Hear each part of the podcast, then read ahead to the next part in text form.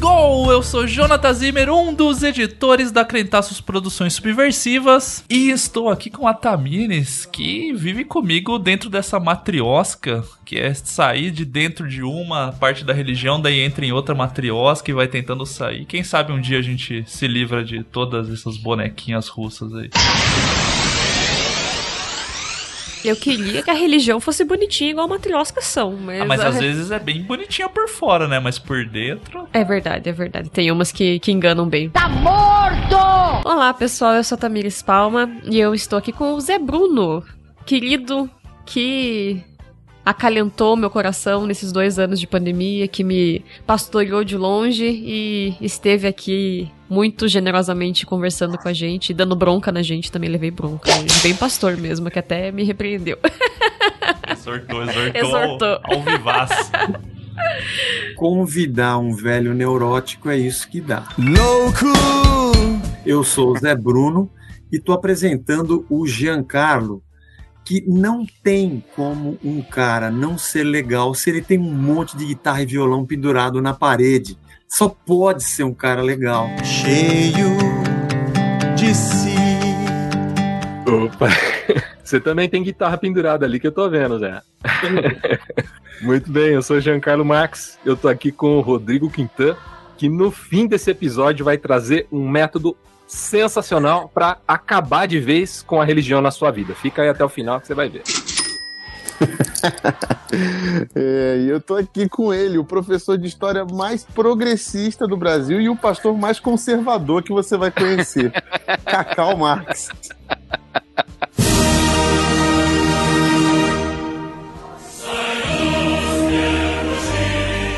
Valeu. E eu sou o Cacau Marx e eu tô aqui com o Jonathan Zimmer, que tem essa cara de líder de religião maluca, mas na verdade só tá procurando o evangelho mesmo. Que coisa absurda. É que eu vou, eu vou contar um segredo aqui, que eu É vou Osho. interpretar o Caio Fábio. No, no filme de Eu, tô- eu ia falar, dele. eu ia falar, eu ia falar Ele na isso. juventude. Eu ia falar. É, a parte Falta da- só a bengala e a cachoeirinha atrás, assim. É, eu já tô me esforçando também pra ser expulso da IPB, então eu tô entrando no personagem mesmo. Estamos aqui. Você vai, vai representar o Caio Fábio na cinebiografia que a Netflix vai lançar aí. Isso, é, em breve, fique atento aí. A- a- arruma arruma um, um, um Braulio aí pra ficar com Tem você. que. Aceito, mandem para crentaços.gmail.com. Subversivas. Isso, mande para crentaços.gmail.com se você deseja fazer o papel de Braulio tá? na próxima nossa vez. Mas É quase, estamos- é- o Braulio é quase um gnomo no Jardim do Caio, né? Ele é o rock do Caio Fábio, né? É o rock, é o rock. É rock! Estamos aqui para falar sobre esse tema que você viu aí no título, Evangelho e religiosidade. Vamos falar também de como está a instalação elétrica da sua casa. Já pode tirar a proteção? Não pode? Criança pode ficar perto? Tudo isso depois dos nossos jabás.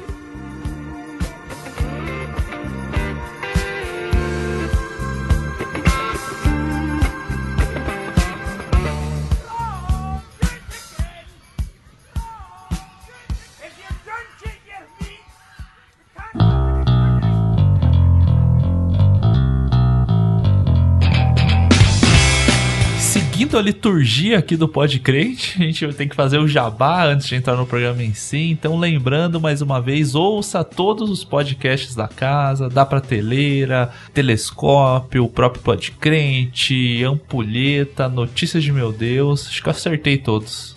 Da prateleira, pode crente. Não, da prateleira, telescópio, pode crente, ampulheta e notícia de meu Deus. Olha aí. Tô, Cinco tô- programas. tá em ordem de publicação já na cabeça. Ordem de edição e publicação É. na sua cabeça. Então escute, comente, compartilhe, mande pro pessoal. Visite nosso site também, crentaços.com crentaços.com.br. Lá tem tudo isso que a gente posta. É legal revisitar textos antigos. Você vai lá, você olha o negócio e fala: Nossa, eles falaram isso em 2013. Meu Aí Deus do as céu. pessoas vêm, xingam, reclamam que a gente não falou de Salomão. A gente não falou dos queridos de Tem, Deus. É bom, é bom. Às vezes vem os comentários De dos malucos. podcasts antigos, assim, maluco total. A gente se E era texto, esse nem era. É. Eu nem sei de quem que era a autoria do texto. Mas leiam os textos antigos, aí você vai se divertir, ou vai ficar triste às vezes, mas vai se divertir. Pode, começa do um, tipo, vai lá na sessão Músicas do Mundo que Me Edificam. Daí fica feliz. Daí você vai vendo, falando, pô, nunca pensei na música por esse jeito, papapá. Faz, faz essa visita, é legal, às vezes mata um tempo ali, não é texto grande, dá pra, não é, é o texto do Medium, que a pessoa que quer parecer intelectual, é um texto normal. Jonathan dá não pra gosta do mídia, pessoal. O problema não é o Medium, ele é só uma É a- plataforma. ele é só a mídia. O problema são as pessoas que estão usando a mídia. Mas não, estou- o tema não é Medium, textos de Medium para baixo. Não é esse o tema do, do Jabá. Mas é isso, siga a gente nas redes sociais, nas redes sociais, arroba Crentaços. No nossa bio do Instagram lá tem um Linktree. Que você consegue ter chique. tudo o que a gente tem em vários canais diferentes. Quem escuta pelo, pelo Spotify tem Spotify também. Sai divulgando aí. A gente quer conhecer gente nova. A gente agradece os antigos que acompanham tanto tempo, mas a gente quer ver pessoas. Você que nunca comentou, manda um recado pra gente falando: Eu estou por aqui também. Estou há um mês, ou estou há 10 anos. Nunca falei nada. Vocês são uma incógnita na vida de vocês. Estou me. Quero saber quem é você De onde você fala? após o sinal. Isso. Mas é isso, não vamos se alongar porque o Podcrente hoje é, é sério, é sério. Será? Será? ficou sério? Evangelho e religiosidade logo depois da vinheta clássica.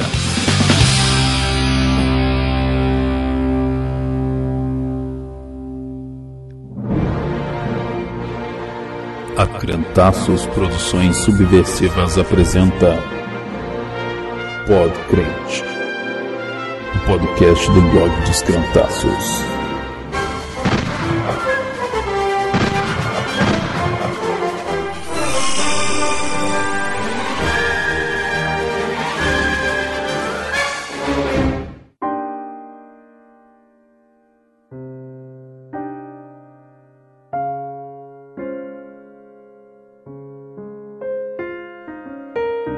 Ensino de Jesus só permanece novo porque nunca foi tentado. Nos últimos 1800 anos, pelo que sabemos, esteve longe de ser colocado em prática com esse nome. Melhor seria não manchar a reputação irretocável de Cristo com o nome de cristão.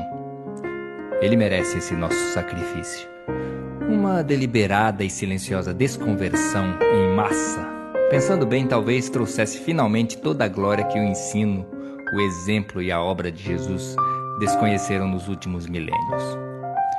Permaneceríamos cristãos em segredo, a portas fechadas, lutando consistentemente em absoluto sigilo e completa dedicação pelo nome que não ousamos macular ou pronunciar. No fracasso institucional e na crucificação ideológica do cristianismo, talvez esteja a semente da sua ressurreição. O último cristão pode muito bem ser o primeiro. Para dar continuidade à nossa série Evangelho à Mesa, embora o nome já, né, ficou o Evangelho do primeiro episódio. Evangelho e alguma coisa. Evangelho é alguma coisa, né? O primeiro episódio foi o Evangelho à Mesa, em que a gente teve a discussão sobre o quanto a comida é importante na religião, quanto Jesus na religião. Hoje não dá pra ficar usando essa palavra. Hoje fica perigoso usá-la. Então, esse primeiro programa a gente gravou, acho que em 2019, acho que foi, sobre a questão da comida. O Jean e o Cacau, que estão aqui presentes, estavam lá também, e a gente contou com o Chris Fiore no primeiro episódio. O segundo episódio a gente gravou durante a pandemia, eu acho que saiu em 2020. 2020. É, né? É. A gente gravou em 2020 e foi Evangelho e Comunhão. E aí o Rodrigo juntou-se ao grupo no segundo episódio. E agora, nesse terceiro episódio, nós temos a presença do Zé Bruno e temos a ausência do Chris Fiore. E hoje, por coincidência ainda, é um ano de aniversário de morte dele, né? Então a gente passei o dia chateada, triste, mas sabendo que se ele não tivesse sido convidado desse programa, ele estaria bravo com todos nós. Então ele está aqui com a gente mesmo. de alguma forma ele está aqui com a gente, porque ele ficaria muito bravo se ele não tivesse sido convidado para esse programa. E então, né, a gente tem essa ideia, teve essa ideia de gravar sobre essa questão de como que nós temos essa dualidade entre o que é evangelho, o que é religiosidade, o que é a religião, como uma sequência dessa série de Evangelho à Mesa. E a gente trouxe aqui ilustres pastores com experiências diversas de comunidade de fé, pra gente mostrar que não falar mal e discutir religiosidade não é coisa de gente que abandonou a igreja, muito pelo contrário, é coisa de gente que ainda luta por ela, né? Então eu vou pedir para vocês se apresentarem às suas comunidades, apresentar o que, que você faz, começar pelo Cacau, na ordem alfabética aí.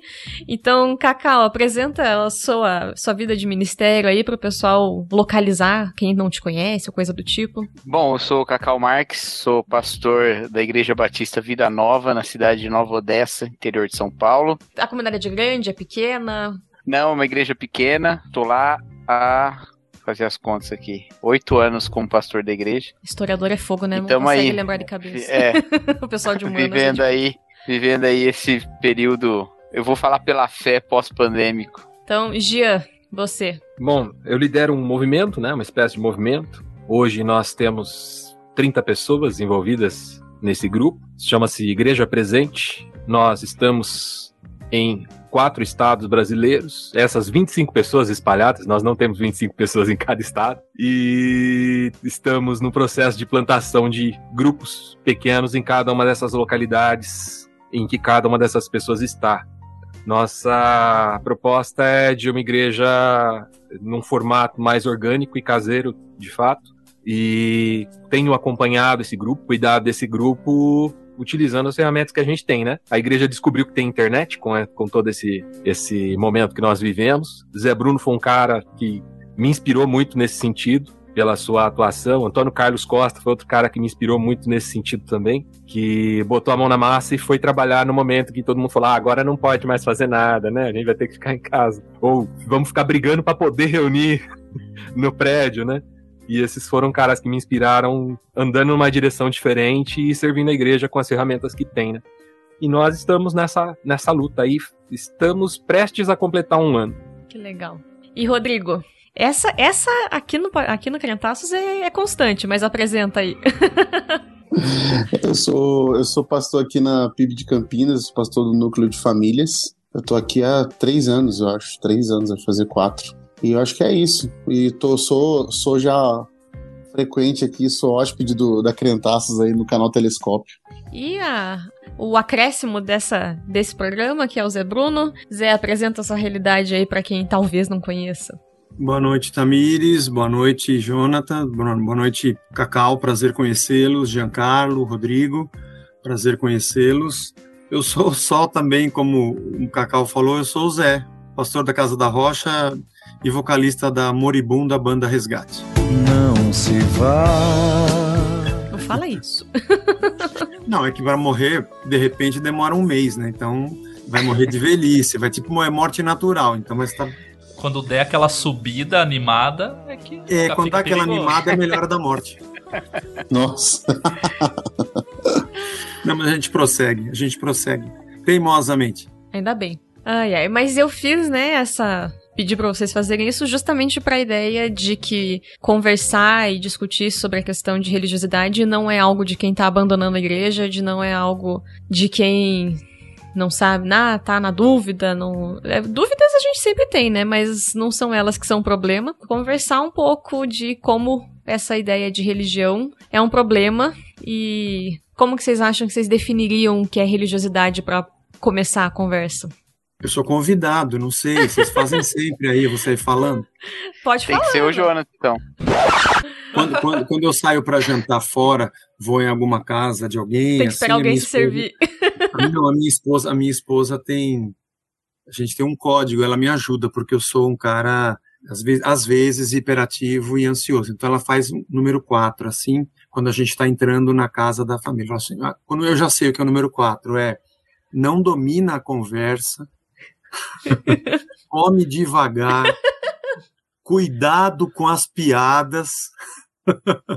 é, e tem uma outra, tem uma outra, eu esqueci até a quarta, tá vendo? Então vou dominar a conversa, então tem que tenho que ir devagar. Então você fala pra Blanche que aqui a gente deixa você deixar de lado. Aqui é só três mesmo, elimino da, da dominar a conversa, tá liberado. Então tá bom. A religião, então vou começar. A religião é a melhor ferramenta criada pelo ser humano para afastar o homem de Deus. Já começou polêmico já. Era só isso que eu esperava, só. É, Mas quando o, cara, quando, quando, o cara com uma frase só já domina a conversa, a esposa é. tem que ficar no pé mesmo, né? É verdade, é verdade. É, tem que tomar cuidado com esse cara. mas, ô, ô, ô, Zé, ô Zé, mas você disse religião. Então não existe o lado bom da religião. Deus amou o mundo de tal maneira que enviou para nós uma religião, para todo aquele que nela crê não pereça, mas tenha vida eterna. Isso está num livro que eu estou escrevendo. Então, não copiem, porque depois vão achar que eu copiei de vocês. Não falem antes. Está sendo gravado, não, é, só se, isso. Se você falar registrado, já é, registrado. Então. Registrado já tá registrado. A religião é um fenômeno social, né? Pessoas que têm o mesmo pensamento filosófico se reúnem em movimentos de filosofia pessoas com uma mesma vertente política se reúnem em movimentos políticos.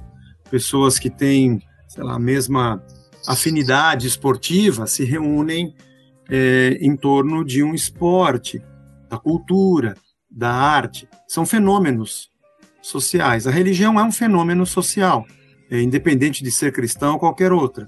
São pessoas que acreditam numa mesma coisa e que, de alguma forma, por afinidade, se organizam então, quando a gente fala a palavra religião, porque quando alguém me pergunta o que eu faço, eu sou pastor, eu sou um religioso. Segundo a ótica de um fenômeno social, eu sou um religioso porque eu professo uma fé. Mas isso não significa que a minha fé opera na lógica de um ajuntamento de afinidade que, na maioria das vezes, é contrário ao pensamento do evangelho, né? Porque quando Jesus, ou mesmo Paulo, usa a palavra eclesia, ele não tinha a ideia do CNPJ ou das instituições que a gente tem hoje, né? Então, ao longo da Idade Média e tudo que a gente assistiu na história da igreja, se você disser assim, não tem nada de bom na religião, como um movimento social, um fenômeno social, você vai encontrar muitos grupos religiosos, porque professam uma fé, cristãos, e que vivem uma lógica do reino de Deus e de uma comunidade de discípulos do Messias. Agora, você vai encontrar, mas isso como um fenômeno social. Agora, quando nós falamos da religião como uma um uma mecanismo né? ou, ou, a intermediação entre Deus e o ser humano, não, não tem nada de bom nisso, porque só Cristo pode fazer isso, né? Eu tendo a concordar também. Eu acho que tem duas maneiras a gente olhar essa a questão da religião como fenômeno a partir da, da nossa fé, né? Porque a gente está interessado mesmo é na opinião aqui da nossa fé, né? num, num sentido de ciência da religião, a gente ia dar explicações mais talvez neutras, mas eu não estou muito preocupado com neutralidade aqui, então vamos lá. Eu acho que tem duas maneiras de olhar, pelo menos é como eu vejo as pessoas tentando definir, né? Para algumas, a religião ela surge como uma espécie de resquício de um conhecimento de Deus, sabe? Então, o mundo conheceu a Deus através da própria criação, no próprio momento em que o homem toma consciência de si, e aí o pecado afasta o homem e o homem vai se afastando cada vez mais, mas fica esse resquício, sabe? Essa memória de que Deus existe, essa memória de algumas histórias, que vão cruzar as religiões e tal. Então eu vejo algumas pessoas definindo desse jeito. A religião é espécie desse resquício, então o homem religioso estaria mais perto do conhecimento de Deus do que um homem ateu, por exemplo, ou religioso. Eu já não vejo dessa maneira. Eu acho que a outra forma é uma forma melhor. A religião ela não é um resquício do conhecimento de Deus. Na verdade, ela é um testemunho da ausência de Deus. Né? Porque seria mais no sentido de que o ser humano não tem uma memória de Deus, mas tem uma falta e aí fica preenchendo essa falta com toda forma de dar sentido a ela. E uma das formas de dar sentido, né, algumas das formas, que é uma forma multiforme, né, é, são as religiões, né? Então, nesse sentido, a revelação de Deus no Evangelho, ela seria de fato contrária à própria religião, porque ela vem para tomar o seu lugar mal apropriado por todos os ídolos, né? Então, seria dessa maneira. E, num outro aspecto, seria é, só a religião perfeita, né? Mas eu acho que não. Tem uma frase atribuída ao Calbart, mas eu nunca li da pena dele. Eu já vi uma, uma frase parecida, mas eu li um cara falando que o Albert disse isso. Eu gostei tanto da frase que eu gostaria que fosse dele, inclusive. Que é: a religião é a maior expressão do pecado humano. Eu acho que o Colbert mesmo nunca escreveu isso, mas faz sentido com a teologia dele de algum jeito, sabe? E eu acho que faz sentido mesmo, no ponto de vista bíblico, assim. É, a gente, por não conhecer a Deus, inventa sobre Deus. E às vezes inventa sobre Deus com o próprio nome do Deus Pai de nosso Senhor Jesus Cristo, sabe? E aí cria um ídolo ou uma religião em cima do que deveria ser o evangelho e pá. Só uma, mais uma coisinha. Eu vou, eu, na minha concepção, eu vou tratar aqui nesse podcast inteiro a palavra religião muito mal, né? Mas de um ponto de vista, como o Zé colocou, de quem tá de fora, vai olhar pra gente e vai chamar tudo de religião, porque a maneira como se relacionar com divindades é chamada de religião. A questão é que nós vemos isso numa forma em que Deus, o Deus verdadeiro, se revela e rompe essas questões humanas, de criação humana, chamadas de religião, né? Não sei se deu para entender esse finalzinho aí, mas é isso. Não, deu, é porque é uma questão de. Na língua a gente criou a palavra que. A religião que quer dizer algo como você tem uma fé e se relaciona com uma divindade. Mas a gente aqui vai usar religião ou religiosidade com sinônimo, como sinônimo de essa vivência muitas vezes enquadrada em formatos e preceitos que afastam a pessoa da vivência exata do que é o evangelho de Jesus, né? Então a gente tem a fé viva, que é a fé do discípulo de Jesus, e a gente tem a religião barra religiosidade, que é essa fé, essa vivência, essa ordenança uhum. fechada imposta de cima para baixo de líderes que querem ser os intermediários, né? Acho que uma boa palavra é a palavra mediação, porque para a sociedade um religioso é quem se relaciona com uma divindade, mas para nós, religião é mediadora dessa relação. E esse é o problema, quando a mediação da minha relação com Deus é a religião ou quando é Cristo e o evangelho, ou o evangelho e Cristo. Né? Uhum. Então, na verdade, ela é um interposto, é um anteparo e não um caminho, né? Acho que para quem vai ouvir a gente, nós vamos sentar o rei aqui na religião, porque nós estamos falando da mediação. A pessoa se sente mais próxima de Deus quando ela pratica os ritos da religião. E os ritos vão se multiplicando ao longo dos séculos, e nós, na pós-modernidade, a criatividade está a milhão, então a coisa cresce muito. Então, ela, a mediação entre ela e Deus é através dos ritos da religião. E aí, isso é uma anulação da cruz, é uma anulação do evangelho, é uma anulação de Cristo e é uma ausência do reino, né?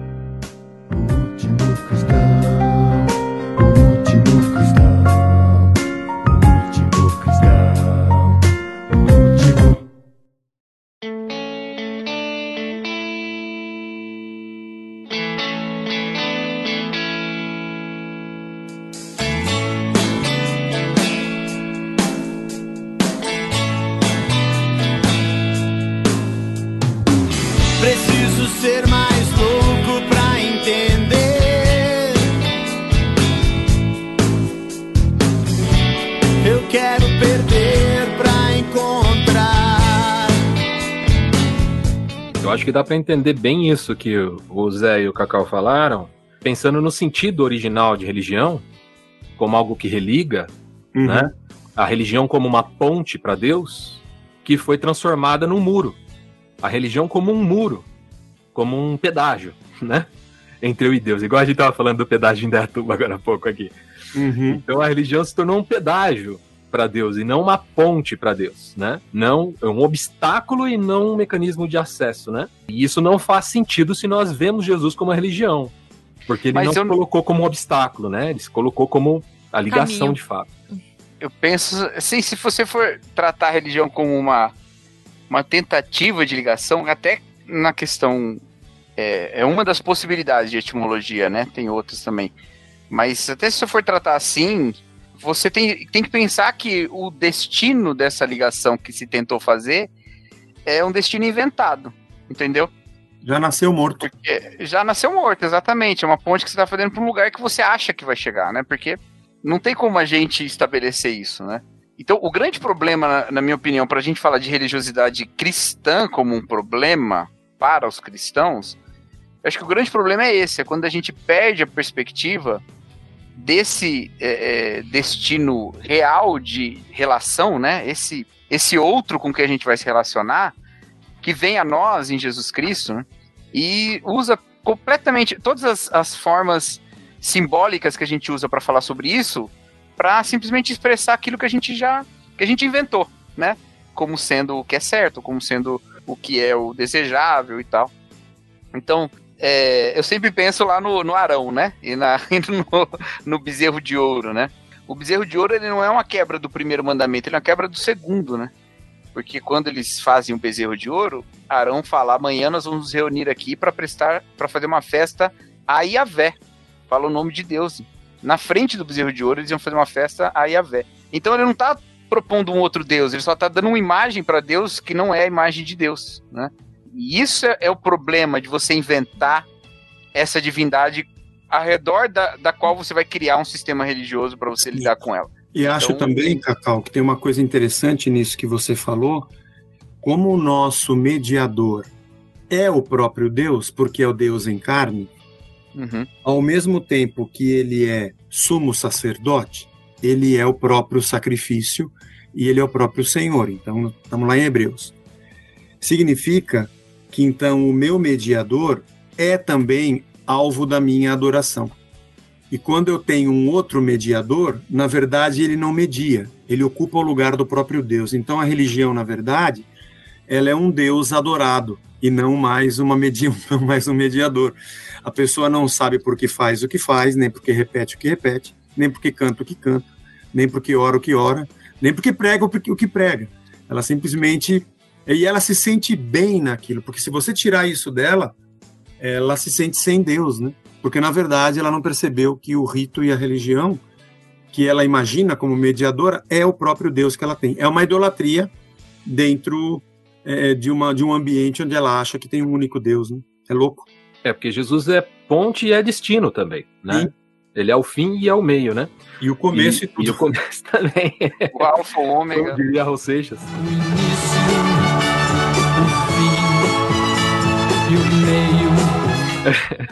Viu? Mas a, a, Agora até me perdi. eu acho que o Rodrigo tá coçando a né? cabeça ali, diga, cara. O Rodrigo tá, tá ficando. Não, eu tô, eu tô de boa, tô aprendendo aqui, pô. tô ouvindo, tô bebendo aqui da tô quase montando uma tenda aqui. Quer dizer que essa, essa questão de tratar a religião como mecanismos e formas, né, que acabam virando uma idolatria, tem muito a ver com aquilo que Jesus criticava nos fariseus, né? Criavam regras para uhum. chegar, né? Enquanto que Deus estava presente ali, né? Deus estava querendo se relacionar. Deus queria ser relacional e os, os fariseus queriam criar ritos difíceis quanto mais difícil, mais santo, para que as pessoas conseguissem conquistar seu lugar perto de um Deus que já, já havia cedido esse lugar, né? Tem, tem, um, tem um livro muito bom, a gente falou dele um, tempo atrás, Cacau, do Philip Yancey, é, Eclipse da Graça. É. E ele fala justamente desse ciclo da religião, né? Se você pega desde o Antigo Testamento, aí depois faz o ciclo, passa pelo Novo, depois a igreja, é, é, os, pais da igreja, aí chega Constantino, depois vai, reforma. Você vai pegando ciclos, né? Você vai vendo que sempre a religião ela traz esse, esse fetiche pelo poder. Né? É como ela não consegue servir ao seu propósito, né, de alcançar Deus, né, através das próprias forças, dos ritos, das coisas, ela tem sede de poder, um, um poder insaciável. E você vai ver que esses ciclos eles estão em torno disso, né? Da tentativa obscura de poder e de ser Deus, de tentar uhum. ser Deus, né? Alguma forma. Então, por exemplo, quando você pega Babel, por exemplo, Babel é um exemplo clássico daquilo que a gente está conversando aqui. É um monte de gente que se junta em busca de alcançar Deus com as próprias forças. Isso me parece muito com os estilos de, de culto que a gente admitiu na, dentro das nossas igrejas.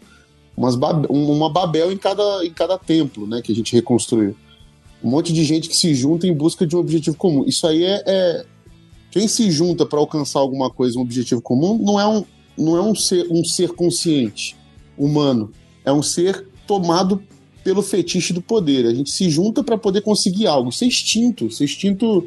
Um animal tem esse instinto, né? A gente se junta em busca de, uma, de, um, de um objetivo comum. Então a gente, eu, eu vou para a igreja para poder conseguir alcançar Deus. Eu vou construir uma Babel ali, uma torre para chegar até Deus. De alguma forma, eu vou fazer isso. Então, quando a gente entende que a igreja não está aqui para salvar ninguém, mas para propor encontro, porque no encontro a gente vai encontrar, vai perceber e sentir a graça e vai ver a presença nas relações, a gente tira esse fetiche do poder que a religião traz dentro da igreja. Então, a igreja não está lá para satisfazer os seus, os seus desejos, não está para te curar, não está para te arranjar emprego, não está para garantir um lugar seu no céu. A igreja está para promover relacionamento, para promover encontro e nesse encontro manifestar a presença salvadora de Jesus Cristo.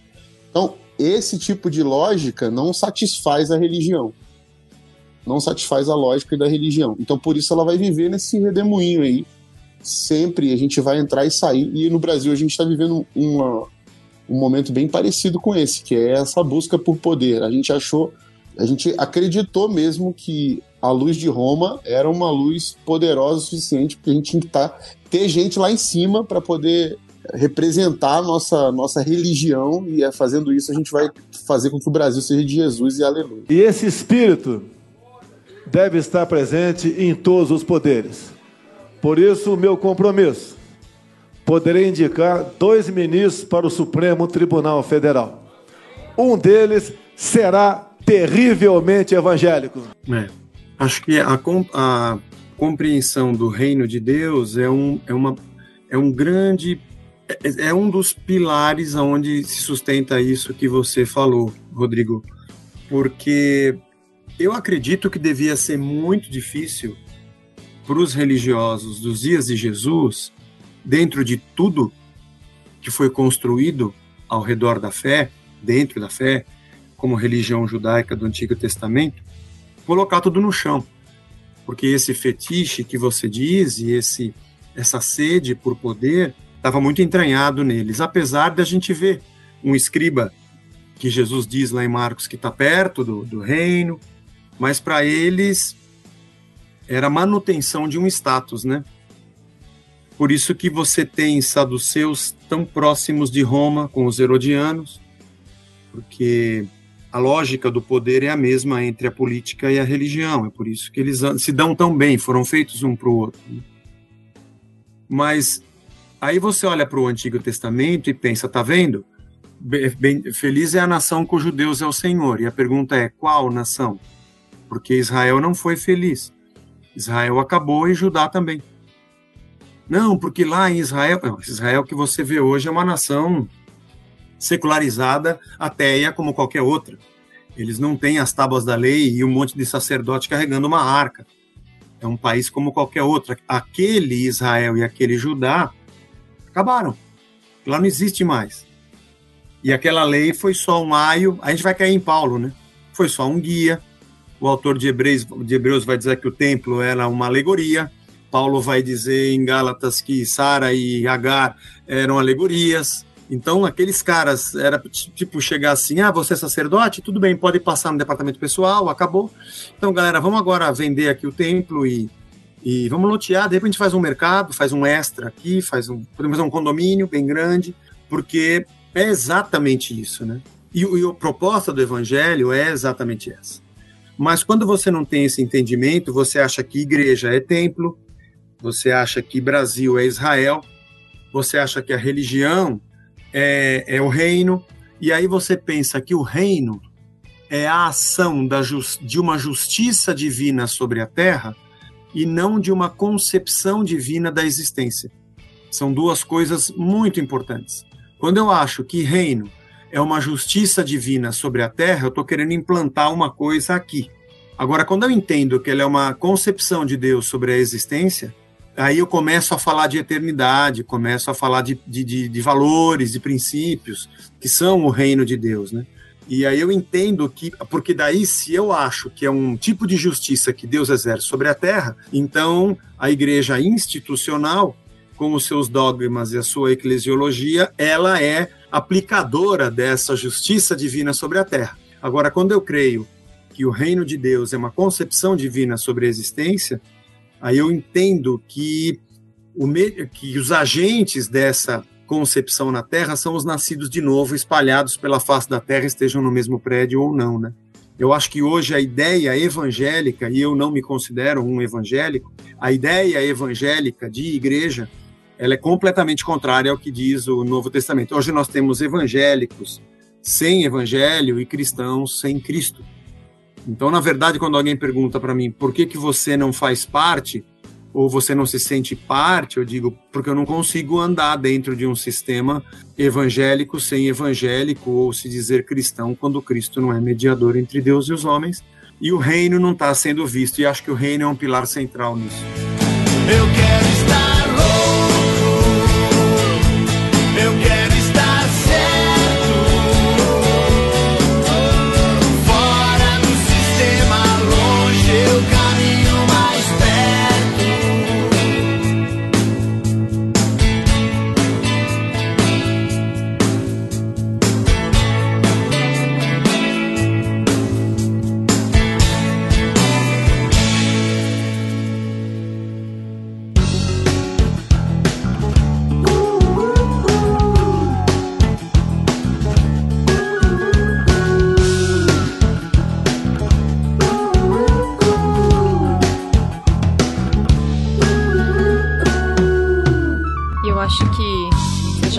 pincelaram um pouco nisso, mas a gente tem como afirmação que a religião ou religiosidade aprisiona. Eu acho que ela é uma estrutura feita uh, de maneira a aprisionar as pessoas. Eu acho que é cômodo também. É cômodo para quem tá à frente, né? A, se a gente pôr num degrau que tá acima, e é cômodo para quem tá embaixo. Porque eu terceirizo, né? Para alguém fazer os ritos, fazer essa ligação que a gente tava falando com Deus, me passar o que eu tenho que fazer, me passa, sabe? É tipo o professor da academia, ele te dá a série, a, a série de exercícios que tem que fazer. Se eu fizer isso, eu vou estar tá cumprindo com o que, que precisa. Daí, para quem tá em cima, é, é, quem tá em cima é cômodo também, porque daí ele sabe que pessoa tem que manter a pessoa mais ou menos dentro dessa, desse parâmetro que eu passei. Então eu acho que o como o comodismo é uma palavra boa também, a, além de prisão. É que prisão parece que é forte, então a gente joga no comodismo, de ser confortável ali, que fica mais fácil de, de mastigar, engolir certinho. É que o apetite por padrões faz parte do ser humano, né? Desde a queda, né? Desde o Éden, a humanidade, de alguma forma, ela tem sede pelo mito do herói, né? A ausência de Deus, ela é um buraco gigantesco dentro da humanidade, dentro de cada ser humano. Então, o ser humano é ávido por padrões, né? Haja vista o que a gente vê hoje de tudo nesse mundo é um sistema. Tudo no mundo é um sistema. E a liberdade dá medo ser livre no evangelho causa medo para as pessoas, porque elas precisam de um padrão. É por isso que o coaching entrou arrebentando, né? Nas igrejas evangélicas, ele se encaixa perfeitamente, porque é sistematização de comportamento para alcançar objetivos. E não é o objetivo da cruz para mudar o meu comportamento. Então eles invertem a coisa.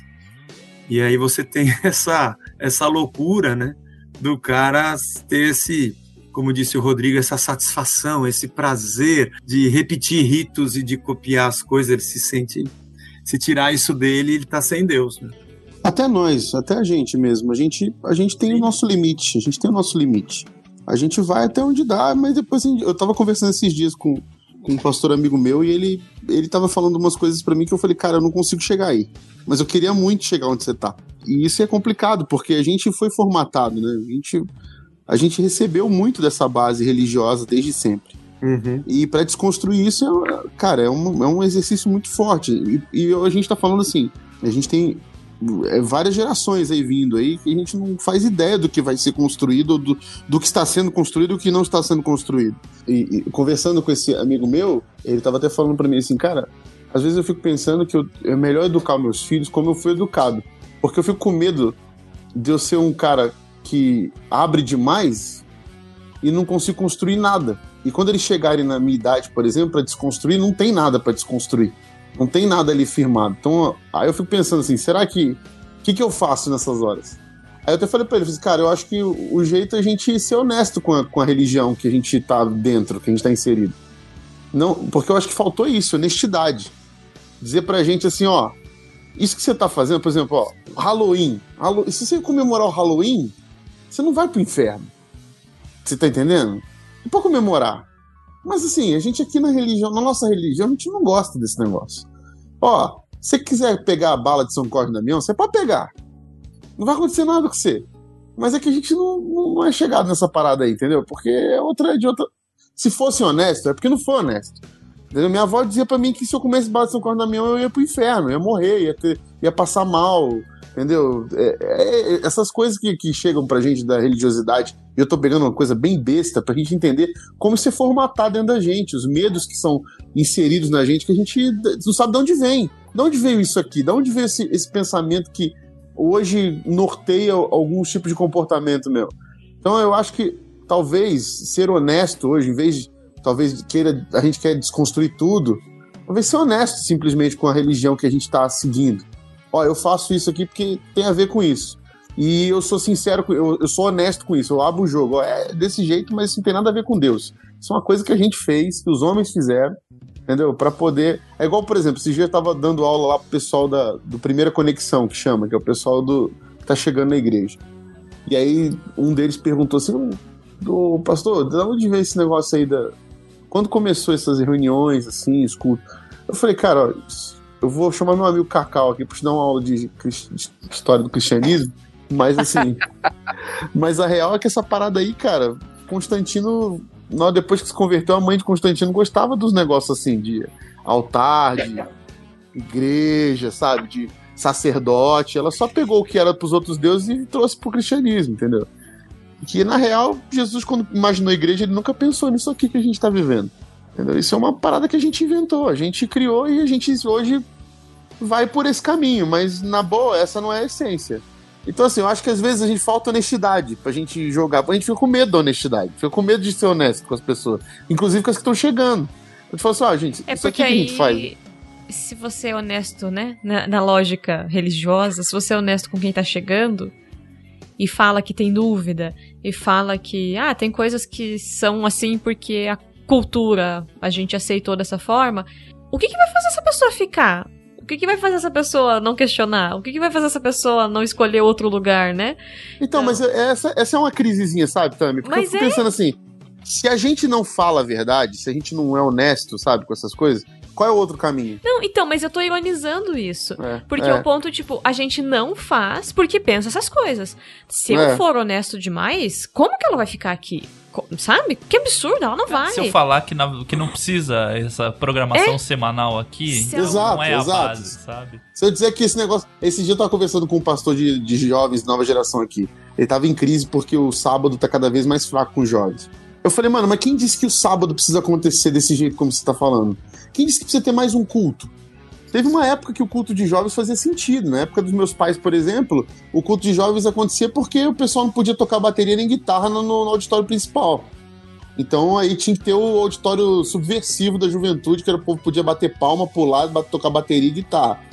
Até tocar o dia resgate. que. E tocar resgate. Até o dia que a bateria e a guitarra foram batizados em nome de Jesus e se converteram, e foram parar no, no auditório principal. E aí, beleza. E agora, pronto. Agora o auditório principal tem tudo. Tem iluminação, tem telão de LED, tem, tem bateria, tem guitarra, tem resgate, tem resgate, tem oficina G3, tem tudo lá. Né? Agora não tem mais, mas vai ter, vai ter outras coisas aí. Então, assim, é, é, o, que, o que aconteceu nesse meio do caminho? Aconteceu que agora a gente tá fazendo, continua fazendo um culto de sábado. Da, do mesmo é, formato. Mais um culto. Não, mais um e culto. é o mesmo formato para uma geração que não é a mesma, né? A gente tá fazendo mais um culto, mais um, mais um lugar das pessoas olhando uma pra nuca das outras, sem falar com ninguém, sem, sem criar relacionamento. Relação, sem construir relação, sem se ver, só botando na prateleira e as pessoas consumindo. E a igreja, está, a religião está se transformando já está nada mais do que uma, um setor do supermercado. As pessoas vão e veem o que elas estão querendo. Pra, o, que, o, o que eu mais vejo hoje na igreja é um monte de gente querendo um tipo de igreja que elas não estão dispostas a construir. Elas estão dispostas a pegar prontas. Elas, quer, elas querem pegar pronto. Onde está pronto?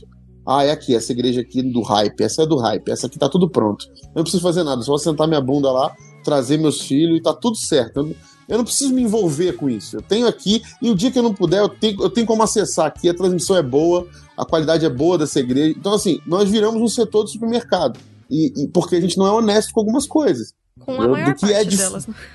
É. eu acho que tem um monte de coisa para desembrulhar nisso tudo, né? Porque assim. Vai lá, Cacau. É, a, eu acho que a gente. O problema é que a gente sedimentou práticas que, em muitos casos, têm origens muito edificantes, né? Então, por exemplo, eu sei que nós todos aqui somos. É, é, é, eu, eu, também não sei, né? Mas eu acho. Pelo menos o Rodrigo eu sei que é e o casal aqui também. Mas a respeito das disciplinas espirituais, de como essas questões são importantes na nossa espiritualidade, né? As disciplinas espirituais, elas envolvem também disciplinas que são coletivas, né? E num determinado momento, elas se estabelecem em formatos que vão passando de um para o outro, que vão criando certos códigos comunitários. Quando isso surge a partir da comunidade, como quase que uma, um jeito de um grupo falar, né? É, isso tem muito valor, isso é muito bonito em termos, né, nem só religiosos, né, em, em vários outros aspectos aí. Então, são formas de nós lidarmos com o nosso relacionamento com Deus, uma vez que nós estamos juntos lidando com o mesmo Deus, né? Agora, o problema é que surge um povo, em algum momento, que nada sabe sobre o que, que aquilo significa, né? E aí aquilo se torna só uma necessidade e uma necessidade para é. manutenção de uma cultura, né? É a velha história então, dos macaquinhos, né, Gaiola? A velha história. É. e sacraliza é. a metodologia, né? Sacraliza aquilo que não é santo, né? É, e, e, e, Então, assim, tem duas coisas que eu acho importantes nisso, assim. Uma é pensar essa ideia de comunidade do sentido que isso faz, né? Então, uma, uma, uma questão de identidade, sabe? Como o Rodrigo falou, de ser honesto com a sua própria linha, né, e tal. Então essa questão de identidade, assim, acho que tem um sentido nisso, uma vez que as nossas comunidades têm história, elas têm vocações e tal. Mas também tem um sentido dessa diversidade, dessa pluralidade, alteridade, né? Que é alguma coisa que a gente precisa celebrar também, sabe? Grupos que professam fé em Jesus Cristo, mas que manifestam isso de formas diferentes, porque envolve questões diferentes. E lidarmos com esses grupos nos ensina também, né? Essas duas coisas andam juntas. Então, assim, nem toda, nem toda a, a organização que a gente faz nessa, nessa nossa maneira coletiva de lidar com o evangelho é uma organização só de aprisionamento, né? Ela é uma mensagem passada de uma geração para outra, ela é uma, um símbolo compartilhado e tal. Só que quando a gente transforma isso em absoluto, e para mim isso é, é, o grande problema do evangelicalismo em si, sabe? Porque ele se vê como detentor de uma verdade que vai salvar o mundo inteiro. Ah, dentro do próprio cristianismo. Ortodoxia. Entendeu? É, não, eu nem tô falando de ortodoxia, que às vezes é um conceito até, até que é, é, é, abarca mais, né? Mas o evangelicalismo em si, ele tem esse negócio de que todo mundo tem que ser evangélico, não basta ser cristão. Viu um, um, um vídeo esses dias talvez seja um pouco polêmico eu vou falar, mas tudo bem. Ah, que é, do pessoal na, na, Polônia esperando os refugiados ucranianos passarem. E ao invés de ajudar esse povo que passou dias de bomba caindo na cabeça deles, estão ali falando João 3,16 para eles se converterem. Né? E aí eu vi um pastor no Twitter falando assim, gente, esses caras são cristãos mil anos antes de vocês. Pega leve. Acalme-se. Então, assim, é, a gente tem essa visão, às vezes, de pensar que só a gente está certo, que só a nossa linha cristã é que é a linha né, verdadeiramente correta e tal, a única bíblica, a única. E tem tantas maneiras diferentes de você lidar com o mesmo Deus e da graça de Deus se manifestar, com ênfases diferentes, inclusive, porque o evangelho é uma história tão rica, né?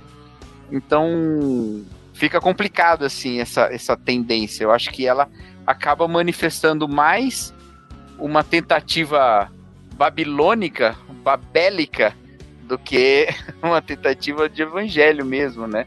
Uma vivência de evangelho mesmo. Então, assim, como comunidade, a gente constrói formas de viver a fé comunitária. Mas, como uma comunidade, parte de uma comunidade global, a gente também reconhece maneiras diferentes de articular essas coisas, né? Acho que é assim que eu resumo esse monte de coisa que eu falei. Queria fazer três comentários, Deus já deixou alguém falar se quiser. O ponto de que eu falei da ortodoxia, porque volta e meia as pessoas começam no Twitter discutir que o jeito que elas interpretam a Bíblia é a ortodoxia, e aí todo o resto é heresia, né? Então é, foi só uma uhum. piadinha nesse sentido, porque a gente sabe que a cada três meses os evangélicos estão brigando por isso no Twitter, né? O segundo ponto é o fato de que sim, Deus é maior do que nós somos. Então, é na diversidade que a gente aprende, né? É na diversidade que a gente cresce um com o outro. E eu aprendo muito isso com vocês. Eu aprendo muito isso com vocês quando a gente grava e vocês trazem isso de novo. Quando vocês me lembram que que a gente não tá sozinho e que em experiências diferentes, em cenários diferentes, a gente aprende, a gente cresce, a gente se cura, a gente se consola. Então, viver sozinho limita, porque eu sou limitada, eu sou de humanas e o Cacau tá aí comigo de humanas e aí o Zé é de exatas e eu tenho muita dificuldade em matemática e sempre tive. E eu sou limitada numa coisa muito simples. Os meus alunos vêm com dúvidas de matemática do sétimo ano, eu fico, meu filho, eu não faço ideia do que você está falando. Me desculpe, eu não tenho como te ajudar. É sétimo ano, eu não sei do que eles estão falando. E é aí sentar do lado de alguém que sabe matemática, eu vou aprender com essa pessoa. E numa coisa simples, que é um conhecimento prático e teórico ao mesmo tempo que é a escola. Imagine no evangelho, que é uma relação viva, é a nossa vida com Deus. Como que a gente não vai aprender com outras pessoas? Como que a partir de outras experiências a gente não vai crescer junto com elas? É absurdo isso. Eu hoje trabalho num colégio de uma confissão que não é a minha. E eu aprendo todo dia, quando eu tô lendo, quando eu tô estudando para lidar com aquela confissão e tudo mais. E enriquece a minha prática, enriquece a minha vida cotidiana. Então, sim, a, a vivência com outras pessoas enriquece a gente. E o terceiro ponto, junto do que o Cacau tava falando, é, você fez, né, esses tempos uma thread falando que você é conservador, mas que não tem que ficar chamando o progressista de filho do diabo. E eu me senti tão contemplada, Cacau. Eu fiquei muito, muito feliz quando eu li a sua thread, porque não é fácil ser uma cristã progressista nesse momento no país. Então, obrigado. Eu acho que. Uma coisa que eu tava pensando aqui quando o Rodrigo falou da Torre de Babel é que a gente olha a Torre de Babel e a gente considera a, a confusão decorrente dela um fruto ruim das obras daqueles homens, né? Mas no, na verdade, a, a, confusão de línguas ela foi um agir de Deus, né? Para limitar o mal, então não vai não haverá limites para o que eles podem fazer, então vamos, né? Botar um, um separá-los em línguas e povos diferentes e tal. E aí a gente vê a história da Bíblia toda, né? Quando um povo faz muita maldade, Deus usa outro povo para tirar e limitar a maldade daquele povo original. Mas veja que, que coisa interessante. Eles já eram pecadores antes da divisão e continuaram pecadores depois, né? E um jeito deles serem menos maus é não terem uma maldade absoluta. Ou seja, um jeito deles serem menos maus é não serem absolutamente identificados no que há de mal juntos. Então, de uma certa forma, a Bíblia está falando pra gente que a diversidade é, ajuda a gente a limitar a nossa né? maldade, sabe? Então, assim, o diálogo, a conversa, estabelecer, né, o respeito pelo outro como uma pessoa que tem direitos de articular as, as, os conhecimentos dele de várias maneiras diferentes. E o direito também de tentar convencer, acho que não tem nenhum problema você tentar convencer o outro numa conversa e, e, e também sofrer a tentativa de ser convencido, né? É, que faz parte de nós, nós edificarmos uns aos outros também. E, e, eu, não, eu não acredito que a verdade seja múltipla, né? Eu acho que a verdade é uma só. Mas nós estamos sempre caçando, de alguma maneira, como articular melhor a, a revelação de Deus. E, e a gente está em pontos diferentes, em lados diferentes dessa montanha. Então, é um monte de processo aí. Então, assim, para mim, eu, eu, vejo isso na história da igreja, entendeu? Acho que o que move muito nesse sentido é a história da igreja. Tem momentos da história da igreja que as pessoas com a doutrina correta estavam com as práticas terríveis. A doutrina correta que eu, que eu considero, segundo a minha tradição, as suas práticas eram abomináveis.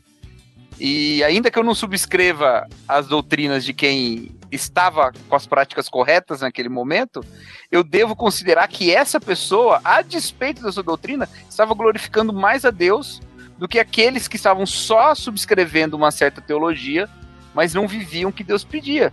Porque em termos da verdade de Deus, todos nós temos grandes ignorâncias, né? Então, Deus não está dando uma prova pra gente. Responde tudo aqui sobre teologia, se você acertar, você vai pro céu, né? Ele tá nos trazendo essa forma de vida, né? Desse reino que, que o Zé falou. Então, tem muita gente que, a despeito de articular de maneira, às vezes, até fragmentada ou parcial, algo que hoje a gente já até caminha mais para frente, todo mundo junto, viveu uma vida digna do evangelho muito mais do que outros, sabe? E, e, nesse sentido eu acredito que glorificam. Então a gente tem que ter essa humildade, entendeu? De saber que a gente aprende com o outro e caminha com o outro nas suas práticas também.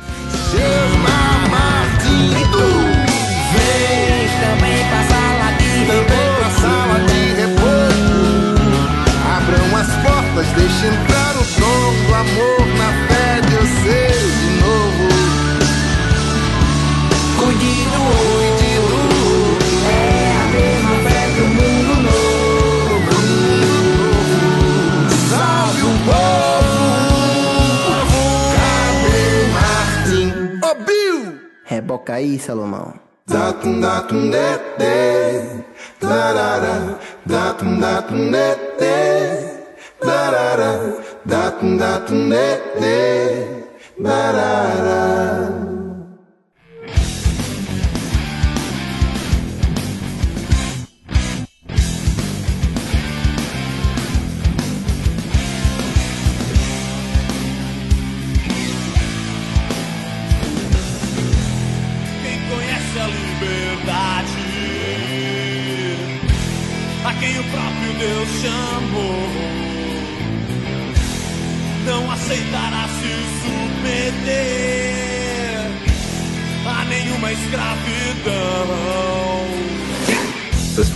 lembrei de um, de um filme que é. O, o Cacau já deve ter assistido, com certeza. é um filme que o pessoal passa muito em, em faculdade. É, o Enigma de Casper Hauser. É um filme antigo, conta a história de um carinha que é criado dentro de uma caverna e depois vai para o vilarejo e tudo mais. E aí é ele tendo contato com coisas que para ele soa absurdo. Do tipo, por que, que eu não posso peidar em público? Se todo mundo peida, qual que é, qual que é a dificuldade? E coisas engraçadas, assim, né? Que ele vivencia tentando ter uma vida social, sendo que ele não está, ele está desencaixado, né? Da sua. Cresceu na, na, na caverna. E tem uma situação em que ele, assim que eles descobrem, eles acham que ele é louco, que ele é possuído, qualquer coisa desse tipo, e trancam ele numa torre. Depois de um tempo que eles descobrem que ele não tem linguagem, que ele não tem nada porque ele estava isolado, eles vão querer inserir ele nessa sociedade, né? E ele já está mais socializado, assim, já está falando inglês, e eles chegam no, numa, na frente da torre que ele ficou preso. Eles dizem assim, a primeira observação dele, ele olha para a torre e ele fala, eles perguntam, né, o que, que você acha dessa torre? que foi o lugar que ele estava detido, né? Ele fala: Eu acho que a pessoa que construiu deve ser muito alta. E ele viu a torre grande, né? Aí eles falam: Não, mas essa é a torre que você ficou preso. O que, que você acha dela? Ele fala: Não, não é.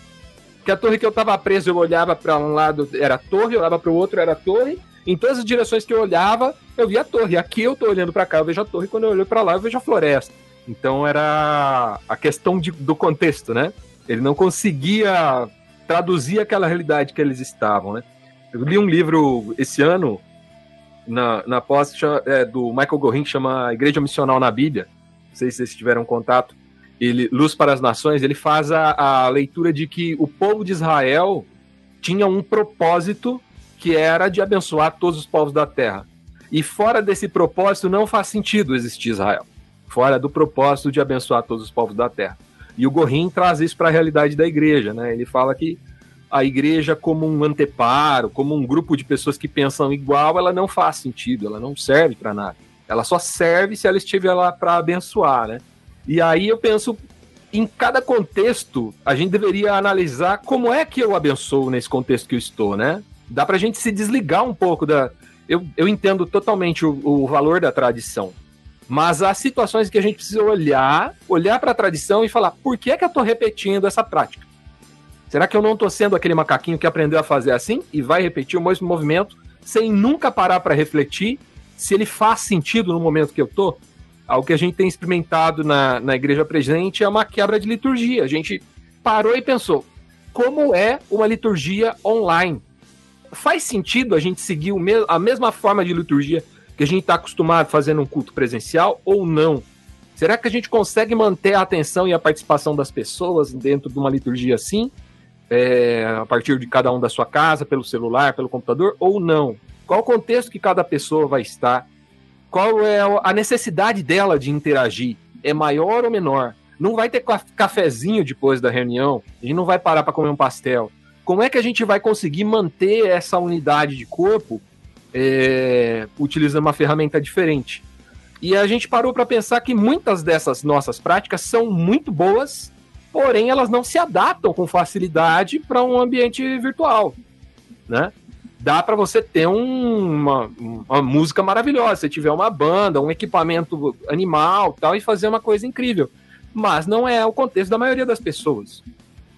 Então a gente passou, a, a gente adotou, o, o Jonathan e a Tamir estiveram numa reunião com a gente, a gente adotou uma liturgia muito simples. Uma música para reflexão, um texto, base, explana o texto, fala um pouco sobre o texto e abre para o pessoal participar. É assim que a gente tem feito desde então. E depois, aí, pedidos de oração, oramos e encerramos. E assim, para as pessoas que participam, e isso foi uma construção coletiva, não foi algo que eu impus, que eu falei, ah, vai ser assim, porque eu estou entendendo assim. Foi uma construção coletiva, todo mundo participou de, de, como desenvolver isso, né? E isso foi se. E, inclusive, semana passada teve algumas pessoas que trouxeram novas ideias para a gente acrescentar nesse processo. Falei, puxa vida, que legal, nós temos um grupo pequeno, onde todos podem, de certa forma, colaborar, trazer seu entendimento e colaborar, inclusive, com a estrutura da reunião repensar a estrutura da reunião de uma para que ela faça mais sentido para o contexto que a gente está. Esse apego a, a, questões litúrgicas, a questões eclesiásticas, muitas vezes acaba sendo uma, uma jaula para a gente também. E aí, quando alguém de fora vem, para ele nada daquilo faz sentido. A pessoa está completamente perdida. Quando você diz, vai falar sobre, sei lá, termos que nós utilizamos e que para nós faz muito sentido, eu, como um guri criado na igreja, nasci na igreja, para mim tudo faz muito sentido mas de repente para o meu colega de trabalho, para alguém externo. Esses dias eu tive que responder para um amigo no trabalho e falou assim: Jean, eu sempre tive curiosidade na igreja, mas eu nunca me senti à vontade de estar no meio de gente tão espiritual como vocês são. Tenho vontade de chorar. Falei, cara, você não tem noção do que você está falando. Não são, não são. Essas pessoas não são isso. Não são essas pessoas espirituais que você está imaginando. Né? Elas são pessoas iguaizinhas a você. Então, muitas vezes a nossa linguagem e a, a, até a linguagem estética fala isso, né? Comunica. Olha, aqui todo mundo é santo. O Zé usa uma expressão que eu gosto muito, ele fala que é a, a festa da, da hipocrisia, né, Zé? Celebração da hipocrisia. Então, uh, esse ambiente é inóspito para quem vem de fora. É assim, é um ambiente que se o cara ficar é um milagre mesmo. É Deus que falou no coração dele, porque o ambiente não é nada atraente, nada convidativo e nada seguro. Ele não vai se sentir seguro ali. Ele fala: Eu tô no meio de um monte de gente santa. Qualquer momento pode cair fogo do céu aqui, eu vou desaparecer. Eu eu falei, algum tempo atrás eu tava conversando com os pais do Jonas, a gente conversa bastante sobre religião com eles e tudo, e eu falei que quando eu era adolescente eu tinha medo de tomar a ceia. Porque aí o texto é lido, né? E aí examine-se a si mesmo e quem tiver em pecado. E assim, eu fiz o curso de catecúmenos na igreja, eu, né? Tá lá, IPB, curso de catecúmenos e tudo mais. E aí eu tava falando, explicando pro meu sogro de como. Porque a gente cresceu na mesma igreja, eu e o Jonathan, né, adolescente de como era assustador a forma como as coisas eram trazidas, porque de um lado você lê esses textos de Paulo falando sobre a ceia, e do outro você adolescente, eu tinha 14 anos quando fiz a, a, a confissão de fé e passei a tomar ceia. Você sabe que se naquele. Ai, eu acho que eu estou pe em pecado. Aí, primeiro erro que já foi ensinado errado no catecúmenos, né? Tá todo mundo em pecado, mas enfim.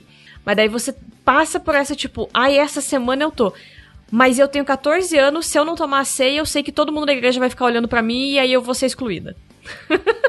e aí vem o outro problema, né? Que é um adolescente que tem medo de se sentir excluído, porque é o, é o movimento de bando, né? Porque o adolescente ele anda em bando. E, e é isso, né? É, é a gente passar essa imagem de uma santidade plena que quando você vai tomar ceia, você acha que você só pode tomar ceia se você não está mais em pecado, se você está limpo. E não reconhecendo que é pelo corpo e pelo sangue de Jesus que a gente se torna limpo, né? Então é muito difícil, é muito complexo como essas coisas são construídas e como elas podem ser prejudiciais mesmo, elas podem ser meios de afastar pessoas que que não conseguem vencer esses medos e essas confusões e, e aceitar que ter dúvidas é, é parte do, do jogo, né? Misericórdia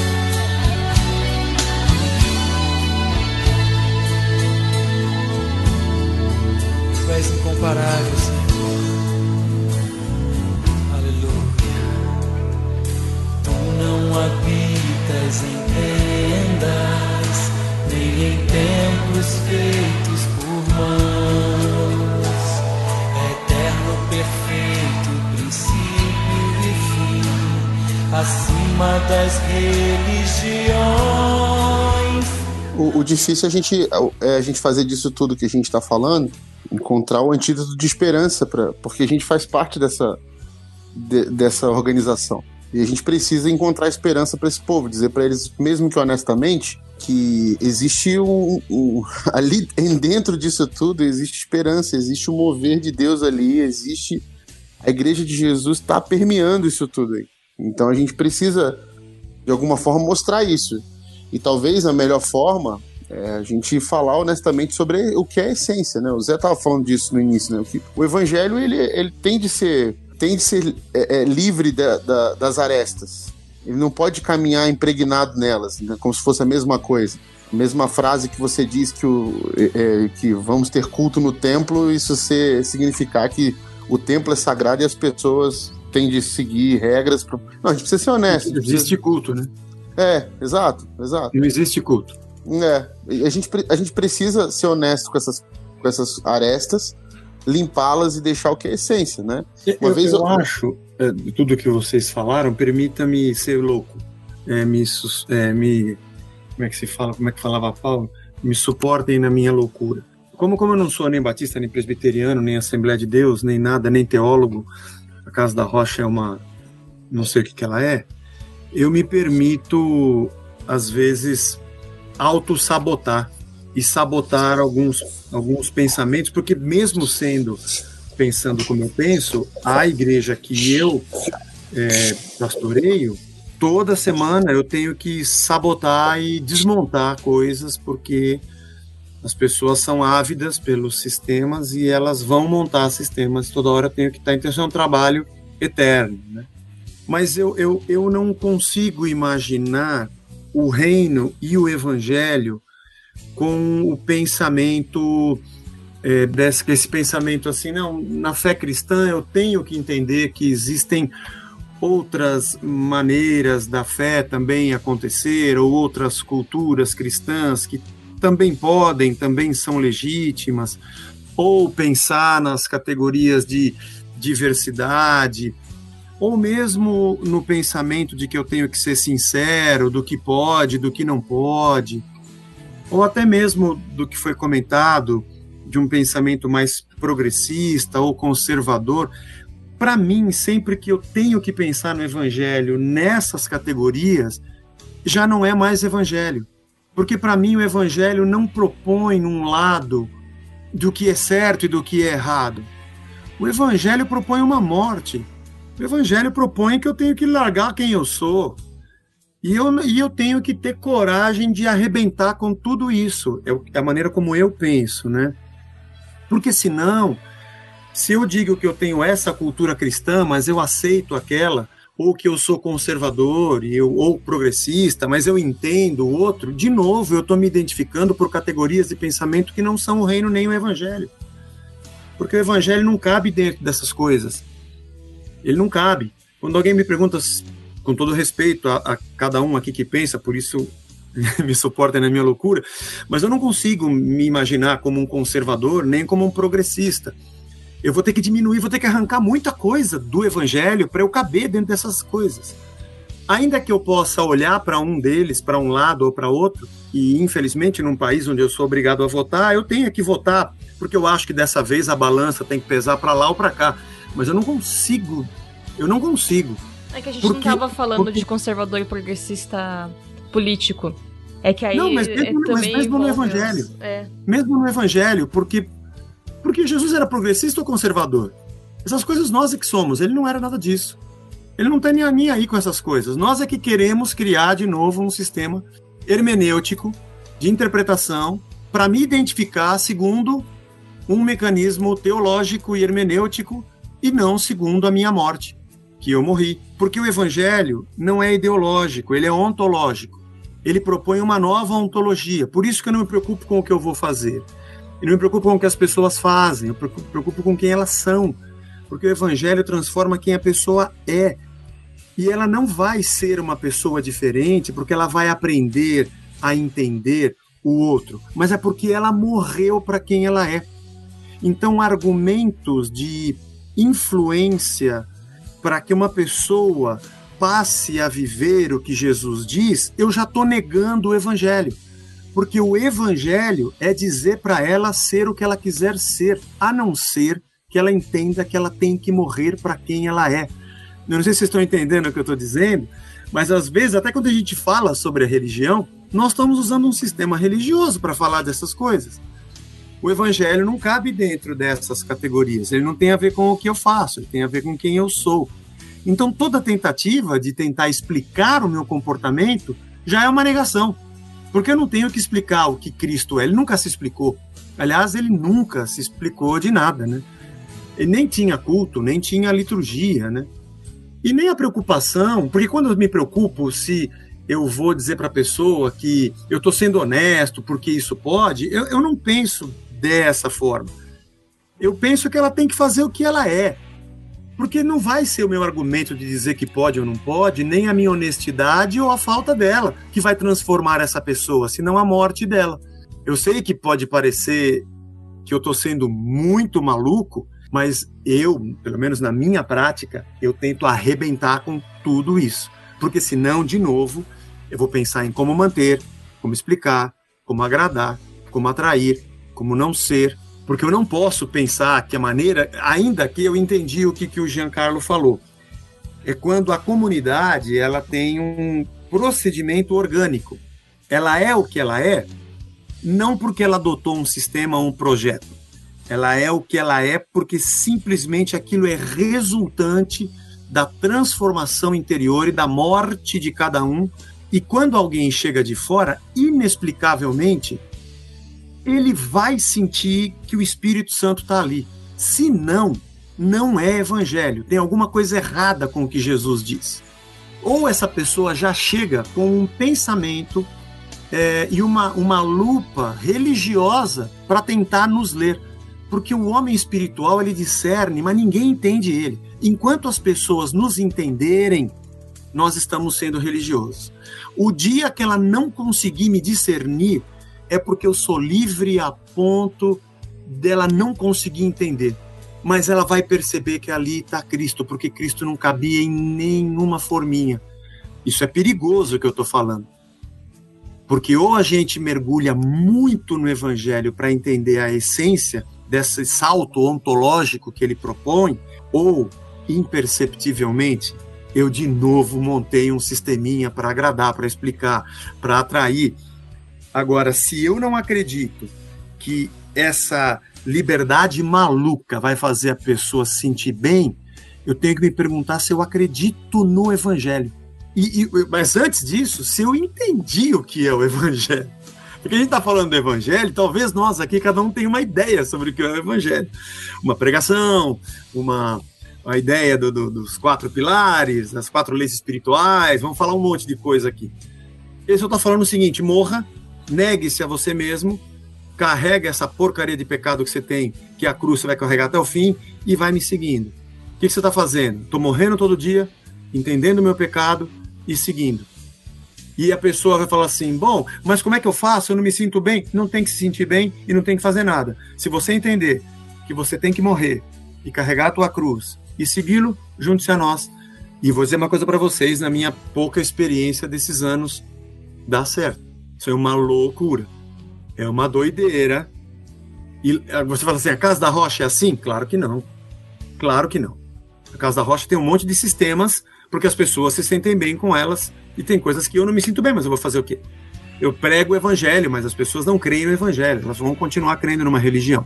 E o que, que você vai fazer? Eu não vou fazer nada, eu vou continuar pregando. Jesus não mandou eu mudar nada, ele só mandou eu continuar semeando. Eu sou um semeador. E quando eu posso, eu vou desconstruindo, desmontando e auto-sabotando a minha própria igreja, para que as pessoas entendam que não são sistemas. E quando eles querem me perguntar o que eu sou, eu digo: não tem que saber o que eu sou, não importa. O que importa é quem Cristo é e qual a nova criatura, na imagem de Cristo que eu estou pronto para ser. A coisa que eu mais respondo é: aliás, essa semana, Me fala o que, que você acha. Aí vem as perguntas de sempre: tatuagem, homossexual, sexo antes do casamento. As pessoas querem saber o que pode e não pode, elas querem uma religião. Eu digo, cara, faz o que você quiser. Não, porque o evangelho não tem a ver com o que você faz, tem a ver com quem você é. O que você faz é resultante da nova criatura que você é. E eu tenho que ter muita coragem para acreditar nisso e falar isso todo dia. Porque quando eu comecei a falar isso, agora os jovens estão transando, a namorada não sei quem ficou grávida. É, e o que, que, eu vou fazer? Vou amarrar a ponta do, do pinto do menino? posso fazer uma coisa dessa. É, mas você tem que ser. Mas você pode ser. Não é questão de ser honesto ou não ser honesto. Eu tenho que dizer para ele morrer e ser uma nova criatura. Porque se não acontecer isso, não adianta eu ser honesto, desonesto, esconder, acreditar. Eu tenho que dar para ele o evangelho. O evangelho é morra, porque você é pecado. E entenda que você não é livre para fazer o que você quer. Não existe livre-arbítrio. Se existisse livre-arbítrio, você escolheria o que você quer. Você só pode fazer o que você quer porque você é escravo do seu desejo. Então, o seu problema não é fazer o que você quer, se isso é certo ou errado. Você só seria completamente livre se você pudesse decidir não querer mais as coisas ruins e só querer as boas. Mas se você tivesse esse poder, você seria Cristo ou não precisaria dele. Então, na verdade, eu tenho que esganiçar essa pessoa e virar do avesso. E nós temos que virar do avesso. Senão a gente vai falar contra a religião com um monte de sistemas de pensamento mecanizados religiosos. É, não sei se eu ofendi, se eu estraguei a conversa, mas eu não consigo pensar dentro desses modelos. Eu tenho que me, eu, eu me sinto engaiolado, eu não sou passarinho. Né, eu tenho que chutar essas coisas. Mesmo na teologia eu tenho problema. Acho que eu sou um problema também. Fala, Rodrigo. Não, é, eu só ia falar que, que eu lembrei que, tipo, quando você fala pra pensar fora da caixa, tem que tomar cuidado pra gente não estar tá entrando em outra caixa pra pensar. Porque, na verdade, a gente sempre pensa em caixas, né? E esse é, esse é o problema, né? A gente tem essa dificuldade de, de sair, né? Então, assim, eu acho que o que acontece, que o Zé tá falando aí, é, é isso.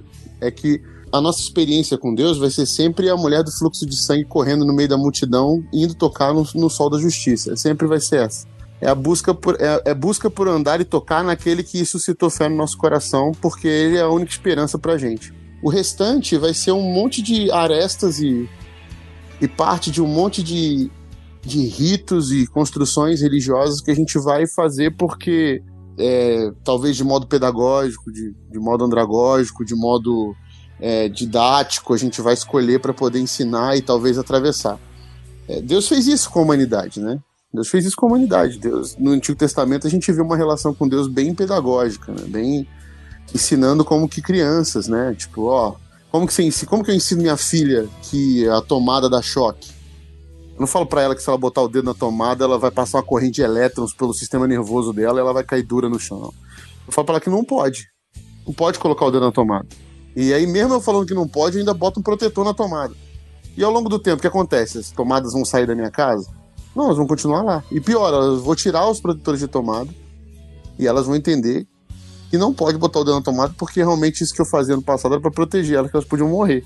Esse é, esse é o ensino, de, é, é, como Deus mostra pra gente, que a gente tem que aprender, ensinar uns aos outros desse jeito. A gente vai preservando vida. O Ziel Machado fala um negócio desse, né? Fala que ser santo é preservar a vida, é manter vida.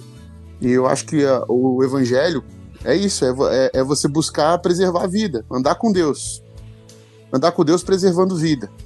E o que, que é preservar a vida? É justamente manter, expulsar e banir os elementos de morte da nossa caminhada, cada vez mais.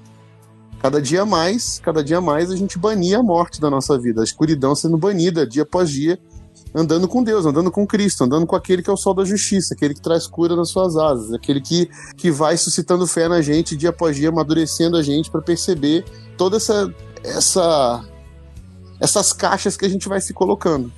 Cada degrau da nossa maturidade é, é, espiritual ele é, um, é uma caixa diferente. A gente vai se libertando delas. E quando a gente chegar lá no final, é capaz de a gente perceber que a gente nunca se livrou das caixas, mas que a gente evoluiu um pouquinho, uhum. tirou bastante delas. Né? E as tomadas vão continuar por aí.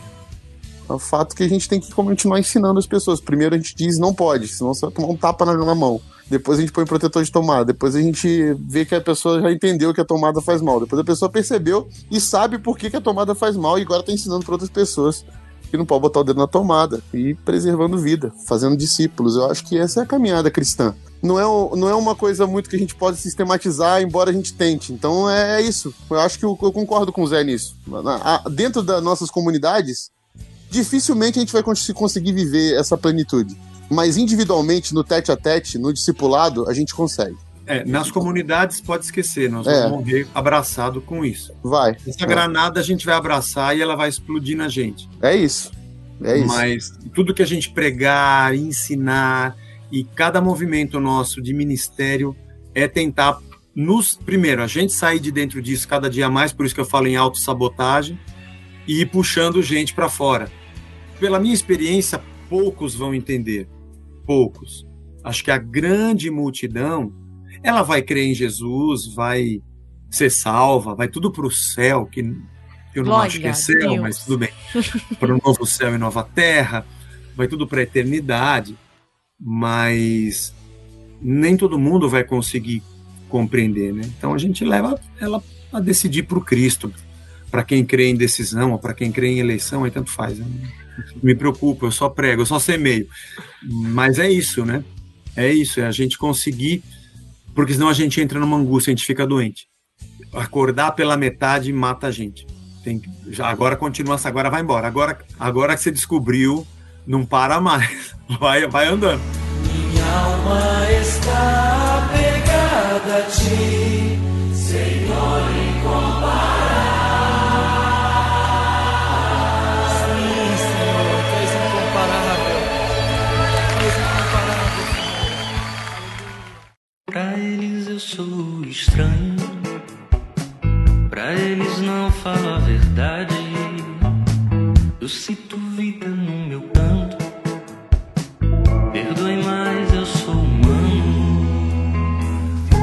Eu tava pensando no, do exemplo que o, que o Quintan trouxe, né, da, da, da tomada, eu tava pensando na questão desse processo de amadurecimento, né?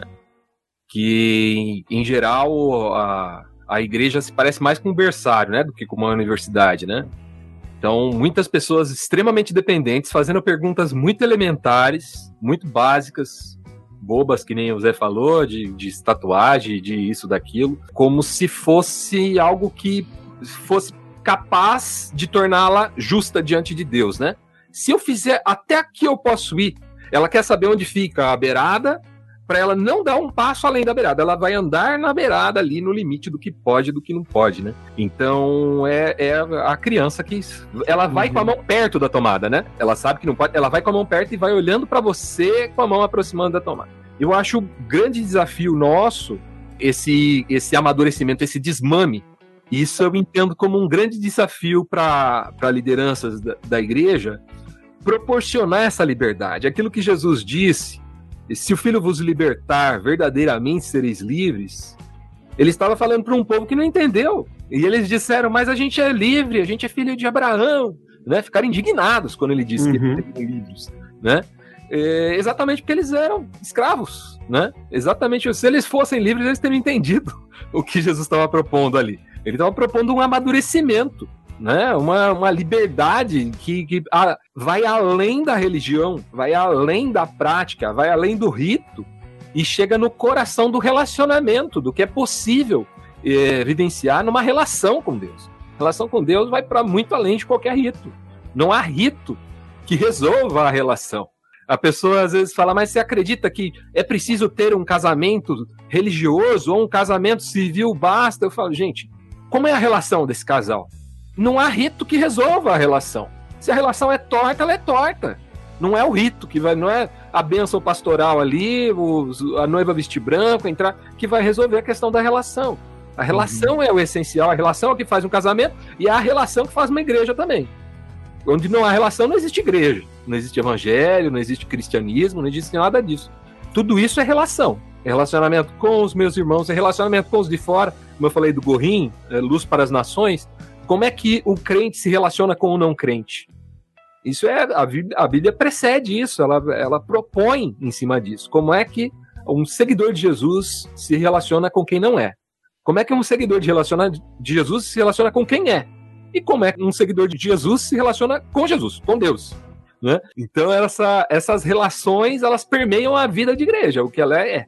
Né? E elas precisam nos conduzir, aquela história lá dos dons, ministérios, são para o amadurecimento do corpo, né? Até que todos cheguemos à estatura de Cristo, tal. Nós precisamos entender que se o ministério não nos conduz à maturidade, tem alguma coisa errada aí. A gente precisa, é, é óbvio, eu entendo o que o Zé falou e eu concordo 100%. Nós somos fracassados nesse processo, mas nós perseguimos ele, continuamos Sim. perseguindo. Por isso que eu gosto tanto da Tamires. O, o Cacau eu não conheço, mas eu sou velho, né? Então, estou conhecendo agora. Eu diria assim, Tamires, não diz que você é progressista, ou Cacau, não diga que você é conservador. Não, não diga que você é do reino. Se não, o dia que eu disser que eu gosto de alguma coisa do calvinismo, putz, eu não posso falar isso. Vai juntar um monte de calvinista chato, desgraçado, agora você é nosso. O dia que eu falar que eu sou mais arminiano, eu vi um monte de arminiano, ah, agora você vai para o nosso congresso dos arminianos que usam chapéu quadrado. Eu, cara, eu não quero ser nada. Eu quero distância, eu quero eu quero. E depois você falar alguma coisa, caçam tua carteirinha. Você não é isso nada, você é de Jesus! Só sei que nada sei e é um problema. Eu malemar quero dizer que eu existo. É que eu penso, o problema é que eu é penso. Que a, a nossa. É, essas questões, às vezes, elas são impostas, né? Na verdade, naquela, naquela thread lá, o que eu quis mais colocar era justamente a, a possibilidade do diálogo, né? Então, aí, se eu começo dizendo simplesmente, olha galera, né, que negócio é esse de falar que progressista não é crente e tal, eu não estou estabelecendo um, um diálogo entre, né? Tô, não tô criando uma, uma ponte entre dois lados, né? Porque eu não defini que lado que é, né? E muita gente no Twitter olhava para mim achando, achando que eu era teologicamente progressista, né? Afinal, Mas eu concordo assim, o seu a, nome, toda né, a nossa Cacau? identidade.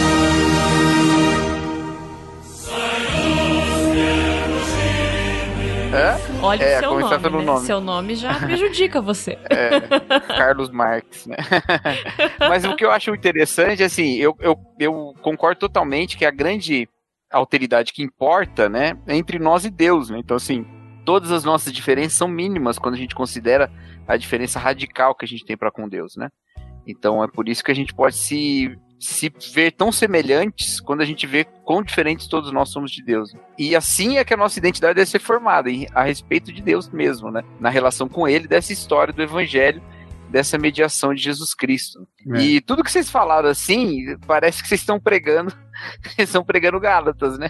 Vocês estão falando tudo junto, é. porque a ideia, é- essa figura que o Rodrigo colocou, vou começar a usar quando eu for pregar Gálatas 4, quando fala do aio da lei, essa questão da, de tampar as tomadas, né?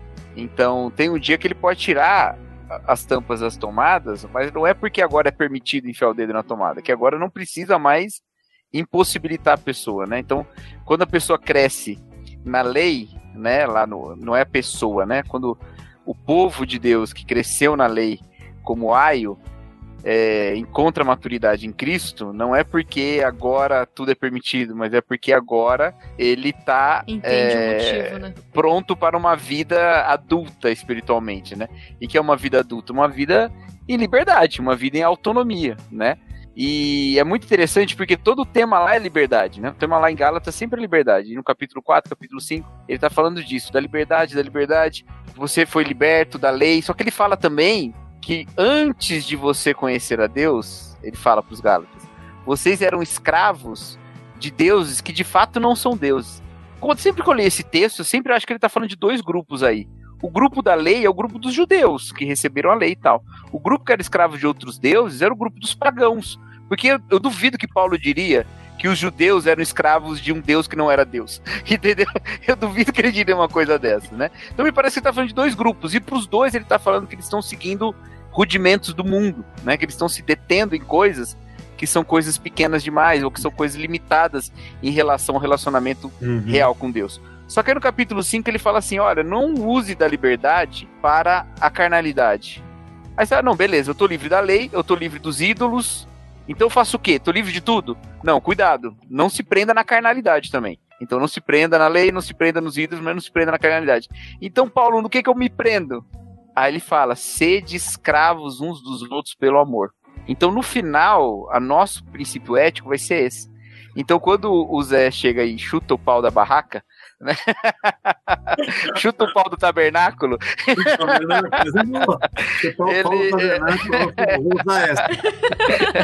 É bom ele, quando tem encontro. Fato, vocês têm encontro é, com o pastor, ele... vocês trocam as piadas aí pra dar uma arejada. de fato, a gente está falando de uma caminhada que é essa caminhada mesmo, né? Uma caminhada de que, que não tem a parede, que não tem nada, que é o amor um dos outros, que é construído dessa forma, né? E muito de eu, de eu falar assim, olha, tem diversidade de maneiras de lidar com isso e tal, é justamente uma maneira de eu não considerar o sistema no qual eu estou inserido importante demais, sabe? Uhum. Então, assim, eu tô expressando essa vida dentro de uma forma. Mas quando eu digo para mim mesmo, ó, essa não é a única forma, eu tô dizendo, esse é o jeito que a gente escolheu fazer dessa forma e tem, os, tem as suas limitações, tem seus problemas, né? E a gente precisa lidar com eles, tentar lutar com eles, e é, é cobertor de pobre, né? Cobra a cabeça, descobre o pé, mas a gente fica tentando o tempo todo fazer isso. Mas o mais importante, de fato, é isso que o apóstolo Paulo tá mandando, porque ele fala assim: aquele que é o meu próximo cumpre a lei, né? Então toda essa lei que a gente não precisa mais, todas esses, essas tomadas tampadas que estão agora destampadas, a gente cumpre a segurança amando o próximo, né? A gente age em maturidade amando o próximo. Então, isso que é que eu acho que é. vale muito, né? É porque a nossa espiritualidade, ela só tem sentido no outro, né? Se ela tivesse sentido só em mim, é um rito. Hum. Ela tem sentido é, eu, teve uma, acho, que uma, acho que foi nessa série aqui que eu estou pregando que eu, um dia eu falei sobre isso. Acho que não, foi sim, foi em Lucas. Que a religião não tem o outro. O evangelho tem o outro. A religião não tem o outro. A religião tem eu e o meu sacrifício ou o meu rito com Deus. Mas a, a, o evangelho tem, vai lá e acerta com o teu irmão, né? Cuida dele. E nesse aspecto, é por isso que eu digo que ministério, pegando aí o gancho do Giancarlo, no Novo Testamento, a palavra ministério é a palavra diaconia, é serviço, ele só tem sentido porque tem um outro, que para quem a minha espiritualidade se torna um, um ambiente de Cristo, né? Um ambiente cristão, né? Onde ele, onde ele sente que é Deus que tá, o Deus está porque Deus só aparece na relação. Na religião, ela apare, ela tenta a pessoa tenta demonstrar Deus no rito, mas no evangelho, no reino, Deus aparece na relação. É quando eu comunico e alguém recebe, é quando ele estende a mão e me ajuda, quando eu estendo a mão e ajudo, quando eu socorro, quando ele me socorre, quando ele me ensina, quando eu aprendo. Aqui aparece Deus, porque ele é um Deus relacional. Por isso que quando eu penso em departamentos, por exemplo, na igreja, eu não penso muito o que eu vou fazer para o modelo jovens, casais, o que seja. A minha pergunta é: o que Deus está fazendo aqui? Porque ele já está fazendo. Deus não vai começar a agir no dia que eu falar estou inaugurando o departamento das senhoras. Ah, agora Missionalidade, né? Com a senhora. Missionalidade, já... é engajar-se na missão que Deus está fazendo. Deus já está né? fazendo. Então eu fico mais observando. Eu preciso, na verdade, eu preciso falar, Senhor, o que, que eu não devo fazer? Porque tem um monte de coisa que eu não devo fazer. E não me preocupa se vai ter muita gente, pouca gente. É, porque, mas a hora que eu chego e vejo, conheço um, conheço o outro, olha o que Deus está fazendo nesse, olha o que Deus está fazendo nesse, olha como é que Deus está trabalhando nesse aqui, Deus está levantando aquele, hein? Cara, aquele tá tropeçando, tá batendo a cabeça, tudo bem, daqui a pouco. Vem aí, vem aí, traz o seu marido. Eu não tenho, eu sei, já trouxe seis, já teve seis, esse é o sexto, não teve cinco. Vem com o sexto mesmo, tranquilo, vamos daqui para frente, porque o outro é importante. Aí, naquilo que o Rodrigo lembrou do Ziel, meu professor também. A vida, santidade está ali na vida, né? Ele é importante. Ele vai tropeçar, ele vai errar. Ah, mas aí não tem a ver com a maneira que eu identifico a opção, ou a teologia, ou a ideologia que ele tem. Eu estou enxergando o que Deus tem as digitais do espírito ali. Deus está fazendo alguma coisa ali nesse cara todo arrebentado, torto, todo detonado, com um monte de ideia cavernosa alguém me diz, Zé, alguém tem que falar para ele. Beleza, eu vou pregar o evangelho, vou dizer a respeito do que o evangelho nos ensina, mas como você lembrou, Giancarlo, é, não vai ser a festinha com o vestido branco. Não vai adiantar. Se o dia que caírem as escamas, cara, ele vai falar, putz, Zé, agora eu entendi. Então, agora você vai fazer porque porque aconteceu alguma coisa dentro de você. Antes você Porque eu já vi gente dizendo que, como Paulo disse que a lei era na infância e Cristo é na, gente que inverte o texto. Então, então não é errado eu criar uma lei quando a pessoa recém converte, até ela ser adulta. Eu falei, não, não. É. Ela já é adulta porque ela já conheceu Cristo, meu amigo. Para é. com lei. É louco? A hermenêutica querendo dar um jeito de encaixar uma leizinha de novo ali. Ele tá usando um, um, uma figura que Paulo usa para falar de um processo do reino todo para aplicar num processo de, de um pseudo-discipulado, né? Exatamente, um pseudo-discipulado, é isso mesmo. É exatamente.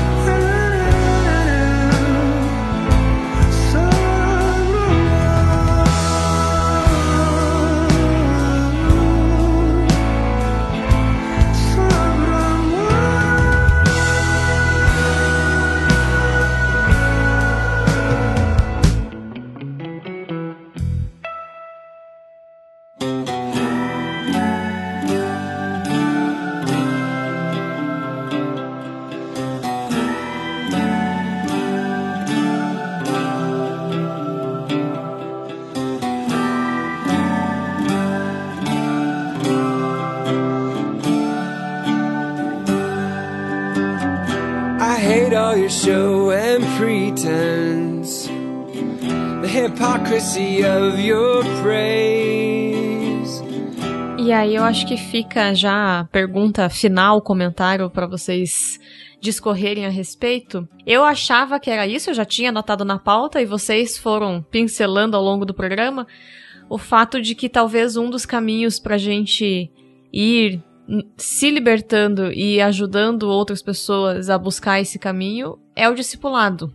E aí, o que, que, vocês têm a dizer como uma ideia, talvez, de terminar o programa esperançando o ouvinte que tá estourando, né? Segundo a pregação do Rasgando a Velha Religião, é o cara que tá com essa pressão, ele tá ouvindo, ele tá aprendendo, mas ele tá no meio do caminho, ele não tá, ele tá se encontrando sozinho, ele não sabe muito o que, que ele faz, porque se ele romper, talvez ele vá romper, inclusive, com a comunidade de fé que ele tá. E muitas vezes isso vai ser necessário de, se aconte de acontecer, mas às vezes falta essa segurança. Será que eu tô no caminho certo? Será que eu tô fazendo o que é o que Jesus espera de mim? Será que eu tô sendo só rebelde? Então, comentem um pouquinho dessa questão do discipulado e dessa questão de, de dar uma esperança para quem tá nesse momento se sentindo meio perdido. Eu vou falar, já que é despedida, eu já não encho mais o saco, tá? Fala aí, eu, eu, eu procuro, na minha cabeça, fazer uma diferença entre a Igreja de Jesus Cristo e a comunidade de fé que eu dirijo como pastor.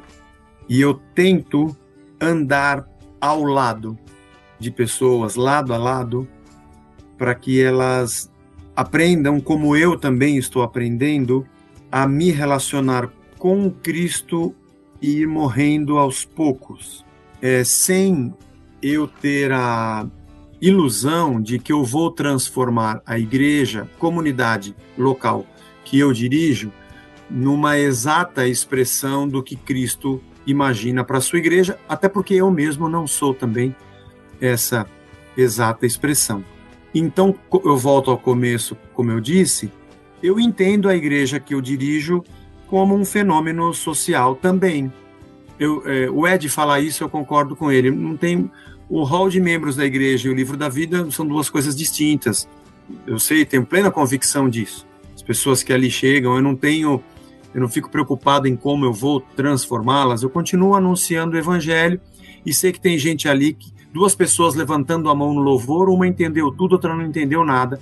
Duas pessoas fazendo uma oração, uma está numa fé retributiva e a outra está na graça. Uma entendeu, outra não.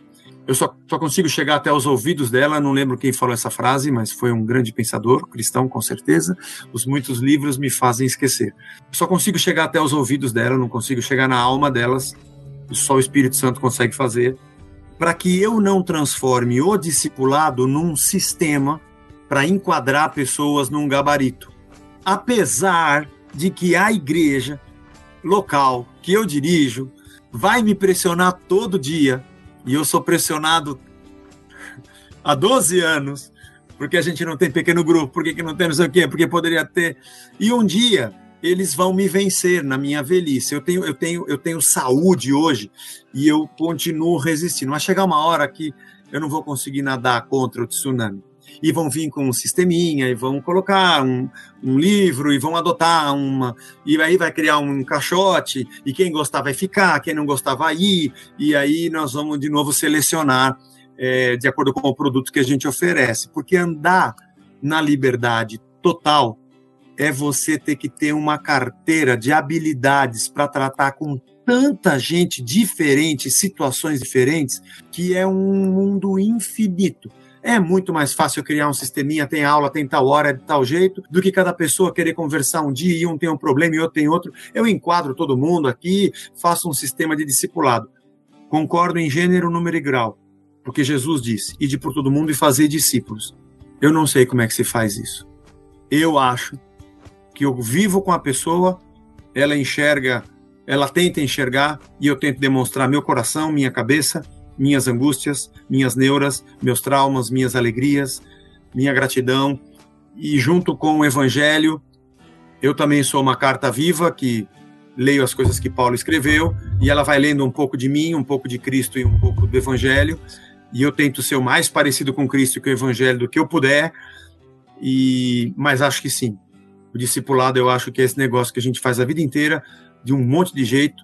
Tem a ver com o filme que eu indico para ela, tem a ver com a música que eu falo para ela ouvir, com a pregação que eu mandei para ela e com o banner que eu mandei e a piadinha do não sei quem, mais o discipulado, mais a pregação, e mais o dia que a gente tomou café, e mais o dia que ele viu eu dando bronca no meu filho, e eu, as coisas que eu fiz certo e as que eu fiz errado.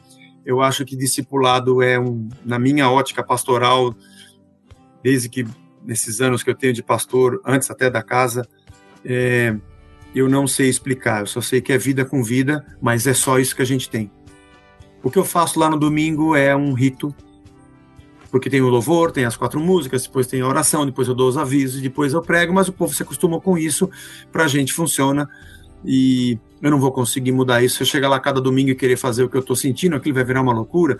Então eu sou derrotado pelo sistema e me contento com isso mas individualmente eu tento andar com as pessoas e dizer para elas: ande com Jesus. Até hoje eu acabei de escrever uma letra de uma música dizendo: Deus, me mostra onde é que tem mais gente assim, translocada, e que eu sento para conversar e me sinto como se eu estivesse na minha igreja. Porque não tem, não é um canal concretado é um rio que tem hora que a margem é larga e tem hora que a margem é estreita. Quando a margem é estreita, ele é mais fundo, e quando a margem é larga, ele é mais raso, e eu nunca vou conseguir fazer o que a natureza faz. Mas o discipulado é a única coisa que a gente tem. É a única coisa que a gente tem. E eu acho que é a mistura de tudo isso. Agora eu não falo mais, pronto, acabei. E o próximo? Rodrigo ligou a Falar o quê depois disso, né? Ficou difícil. É, então, isso que eu falava. O cara, o cara dá uma dessa, a gente só tem que fazer a benção apostólica e ir para casa. Acabou, irmão. Acabou, irmão. Acabou, irmão. É isso. É, Deus abençoe. aí, ó, quebrou a liturgia volta, toda aí, ó. Né? Tava certinho. E, e, e, eles se cumprimentaram e cada um foi para as vossas casas. Cantaram o hino. Cantaram o hino. Tinha liturgia, tá vendo? Cantaram o hino. Cantaram o hino só... no final, a liturgia oh, oh, é diferente. É, então, Jay e Cacau, a gente só pode dizer assim, amém, é isso, irmão, vambora. Porque não tem jeito, cara. Jesus, ele ensinou pra gente como é que é o caminho. É maluco. E, e, é, e é isso, cara. A gente, a gente inventou um monte de coisa aí, sabe? A gente botou um monte de parada aí. E Deus sabia dessa parada também, que a gente ia inventar essas coisas. Mas eu, tá o que eu, eu, tinha um pastor, professor na faculdade, que ele dizia assim: Mano, vocês querem fazer churrasco, discipulado, Rick Warren, igreja com propósito, quer fazer célula, quer fazer. Faz tudo, mas, mano, não esquece dos relacionamentos que Jesus mandou vocês terem uns com os outros. Vocês fizerem discipulado, fizerem o básico, vai lá, lava o pé do outro, seja o primeiro a servir. Fazendo isso, meu irmão, andando com Jesus, o resto, o resto, velho, é resto, não importa. Faz acampamento, faz congresso, chama a banda resgate, não tem problema, meu irmão. Não tem problema. Se vocês estiverem com o coração no lugar certo, sabendo que o que importa é o olho no olho, é os entranháveis afetos de que Paulo fala. Isso, isso é, isso é precioso. Isso não tem. A gente precisa saber que a gente precisa ter noção de que aquilo que a gente considera hoje o mais importante, que são as nossas celebrações, são as menos a, a coisa menos importante que existe. E o que mais importa é a mesa. É a mesa do evangelho. É a mesa onde acontece tudo. É a graça, é o partir do pão, é a comunhão dos santos. É essa, mesa aqui, essa mesa virtual que a gente montou aqui. Até no, no partilhar, na multiplicação do pão, onde havia abundância de pão, onde não tinha mesa nenhuma, Cristo criou mesas virtuais. Cristo criou mesas virtuais, mandou separar em grupos de 50, em grupo de 100. Por que, que ele fez isso? Para facilitar a divisão? Foi, mas eu, eu quero crer também que ele fez isso para dizer assim: mais importante do que vocês se alimentarem é vocês olharem nos olhos dos outros, é vocês saberem quem está comendo com vocês, saberem que vocês estão partilhando. Mas importa que vocês saibam quem é que está aí na sua frente, sabe? Mais importa é, é, que vocês saibam a dor do outro, conheçam a dor do outro, saiba que o outro é extensão de si mesmo, saiba que, que eu tô com vocês até o fim dos tempos. Saiba que na sua dor, na sua alegria, eu vou estar presente na vida de um irmão, de alguém que você menos espera, eu vou aparecer para você. É na ligação, é na. A Nauzira falava muito isso para mim na mentoria, né? Jesus cidências, né? Nas Jesus cidências, aquela, aquela ligação na hora certa, o abraço na hora certa, a mensagem na hora certa. É, de às vezes encontrar alguém e falar assim, oh, sabe, eu lembrei de você. Queria dizer uma coisa aqui nesse programa aqui, já que é Evangelho à Mesa, mas teve um dia que eu tava bem em crise aqui, sabe? Aquelas crises manja? Pastoral braba. E aí eu recebi uma mensagem desses dois bonitos aí, Tamires e Jonathan, falando assim, cara, eu vi uma mensagem de vocês, nossa, muito bom, tal, cara, a gente foi muito abençoado, tal. Fiquei pensando assim, caramba, cara, a gente não tem noção das coisas que Deus vai fazendo, né? Mas assim, tem pessoas, não foi pela mensagem, mas assim, é tão legal esses caminhos, né, que a gente faz, encontra gente que resiste, que sabe o que está acontecendo. Parece que Deus mexe assim, vocês pô, precisa se encontrar para eles poderem saber que não, eu tô com eles e que aquela promessa que eu disse que eu vou estar com vocês até a consumação dos séculos, ela é verdadeira, ela existe. E eu vou manifestar através dessas pessoas para dizer todo dia para vocês que eu tô com vocês. Eu tô aqui, tô aqui. E o evangelho é disso, né? É, é a gente desanimando, indo de volta para Emaús e Jesus aparecendo e dizendo: vocês não entenderam ainda? Então vem aqui para a mesa, volta para a mesa. Volta para a mesa, parte o pão. E a gente, caramba, meu, meu lugar é Jerusalém, meu irmão. Eu tenho que ir para lá tem que ir pro leão, tem que ir pro, pro racho, tem que ir pro negócio. Aí a gente desiste de novo, fica decepcionado. E aí Jesus vem pra mesa, vem cá que vocês me entenderam, eu tô com vocês, eu tô andando com vocês. E aí quando a gente vê que ele tá com a gente, ele, ele se manifesta e aí faz sentido aquilo que Paulo fala, né? Cristo em nós, a esperança da glória. Instead, let there be a flood of justice An endless procession of righteousness Let there be a flood of justice instead of a show. I hate all your shows.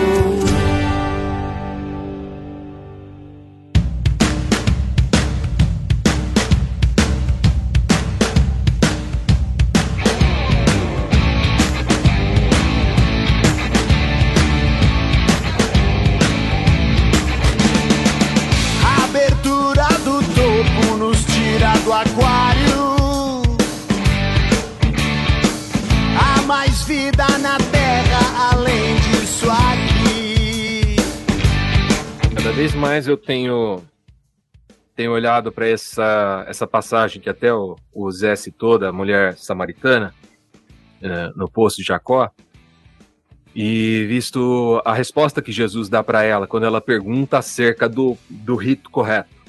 Ela faz uma pergunta religiosa: é aqui ou lá? É a gente ou eles? Quem, tá, quem tem razão aqui? Qual grupo tá certo? Qual os progressistas ou os conservadores? Né? qual turminha que é que se, que se apoia? E Jesus responde, em espírito e em verdade. E essa expressão em espírito e em verdade, ela se tornou um, um chavão religioso, né? Também, né? Foi cotada, né? Como um chavão religioso. E a gente não para muitas vezes para refletir os, a profundidade dessas palavras, dessa escolha de palavras. Como é que eu sirvo? A... E ele conclui dizendo: Deus é espírito. E importa que os verdadeiros adoradores o adorem em espírito e em verdade. Peraí, Deus é espírito e eu, eu adoro em espírito. Como é que eu adoro Deus em verdade se ele é espírito? Olha para o lado. Aquela pessoa é de verdade, ela está aqui ao seu alcance. Jesus diz que quando ele vier em glória, ele vai separar as ovelhas dos bodes, vai dizer, ó, eu tive fome, vocês não me deram de comer, eu tive sede, vocês não me deram de beber, eu tive frio, vocês não me vestiram. Quando nós fizemos isso? Quando não fizeram a cada um dos pequeninos. E vocês, eu tive fome, vocês me deram de comer, eu tive sede, vocês me deram de beber, eu tive frio, vocês. Quando nós fizemos isso, quando vocês fizeram a cada um dos meus pequeninos. A adoração está ao alcance de um, do próximo, né? Eu posso servir a Deus assim que eu consigo alcançar alguém, eu posso servir a Deus. E eu acho que a gente ocupado em ritos, os ritos, os processos, os métodos são nocivos quando eles sacrificam a relação quando eles sacrificam a adoração em verdade. Porque a adoração em verdade ela só é possível numa comunidade. Só é possível quando eu estou cercado de pessoas. Eu posso ter um momento incrível no particular com Deus no meu quarto. Mas eu só vou conseguir adorá-lo de verdade quando a minha atitude refletir essa minha oração maravilhosa no meu quarto. E para essa atitude refletir, eu preciso estar ao alcance do meu próximo, né? E então a questão do discipulado para além da metodologia, para além de um, de um, de um esqueminha, de qualquer coisa desse tipo, ela precisa levar em conta esse aspecto. O, o método é bom? Pode ser bom, mas ele está sacrificando a relação, então, tchau. Sacrificou a relação, já era. Se eu brigo com o meu próximo por causa do método, já é um, já é um excelente sinal de que isso não está funcionando. Se a minha discussão, está me levando ao atrito com o meu próximo, não a edificação mútua, né? Está me levando a, a ser ausente da necessidade do meu próximo, já não é discipulado, já é só um negócio que eu estou fazendo, um, rito, um outro rito. Um rito talvez mais orgânico, mais diferentão, mas ainda continua sendo um rito. Eu não posso, eu preciso que os ministérios sirvam para a edificação do corpo, até que todos estejamos na estatura de Cristo. E quando eu falo todos estejamos na estatura de Cristo, eu não acredito que seja cada um de nós individualmente, acho que eu já falei disso no ampulheta.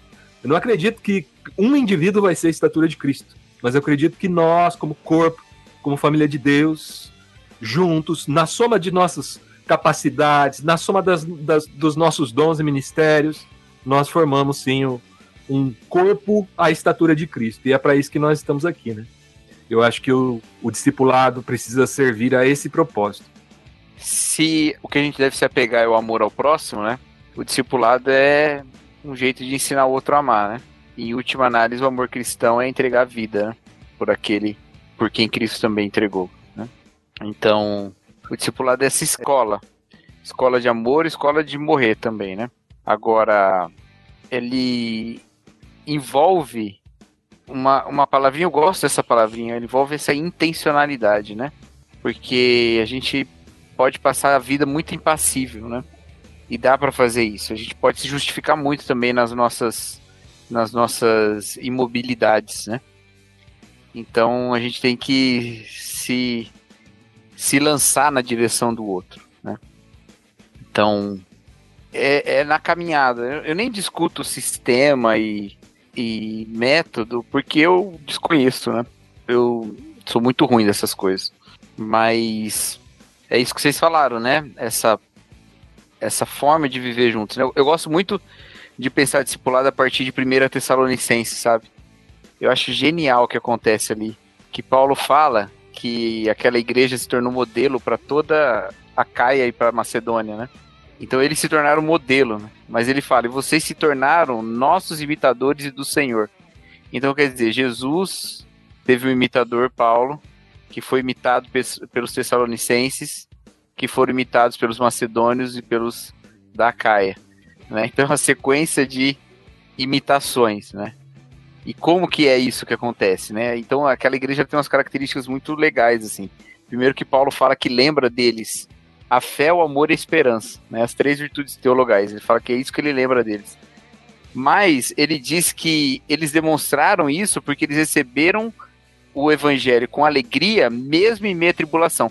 Então, por isso que eles eram imitadores de Paulo e de Cristo, porque Paulo e Cristo também tinham alegria mesmo no meio da tribulação. Eles receberam o evangelho com alegria no meio da tribulação. Então, tem coisas de, Jesus, de Jesus que a gente só. Nossa, tô trocando todas as letras hoje, né? Jesus, tô ficando doido. Tem coisas de Jesus que a gente só imita na tribulação. Por isso que não dá para usar aquele lo, aqueles slogan. Meu Deus. Por isso que não dá. Eu não tô tendo um AVC aqui, não, viu, gente? Fica tranquilo. Por isso que não dá pra usar aquele slogan lá do pare de sofrer, né? Não tem como você falar pare de sofrer. Porque tem aspectos de Jesus que a gente só imita no sofrimento, né? Mas uma coisa que ele diz, lá mais pra frente, o capítulo 4, se não me engano, ele fala assim: olha, ele vai dar algumas instruções e ele fala sobre sexualidade, ele fala sobre esperança, né? Sobre os que já morreram e tal, mas no meio ele fala assim: sobre o amor eu não preciso dizer mais nada. que vocês já sabem. Eu acho tão louco isso, porque a igreja que é imitada pelos outros, ele fala: quanto amor vocês já sabem amar. É isso, só continua. Sabe? Eu acho que é, é o, elogio, o maior elogio que Paulo fez a qualquer igreja acho que foi esse. Que ele fala para os Tessalonicenses. Então no final, eu acho que é amar ao ponto de morrer, é sofrer como Jesus sofreu, e talvez a gente possa dizer que o slogan da igreja não é pare de sofrer, mas é pare de sofrer sozinho, né? Vem aqui pra gente sofrer junto, né? E nessa caminhada de sofrimento e consolo, porque junto a gente se consola, a gente vai aprendendo de Jesus e do Consolador, né? Então é isso, é na caminhada mesmo se a gente terminasse esse podcast aqui dando qualquer modelo de discipulado, a gente ia ter jogado todo o resto fora. Teria sido injusto com os ouvintes, né? Aqueles plot tweets bem ruins no final do filme, né? Então, então Essa você não espera. no final vende um livro. No final vende um livro. Curso de coaching no link abaixo. Arrasta para cima aqui para baixar toda a apostila de discipulado.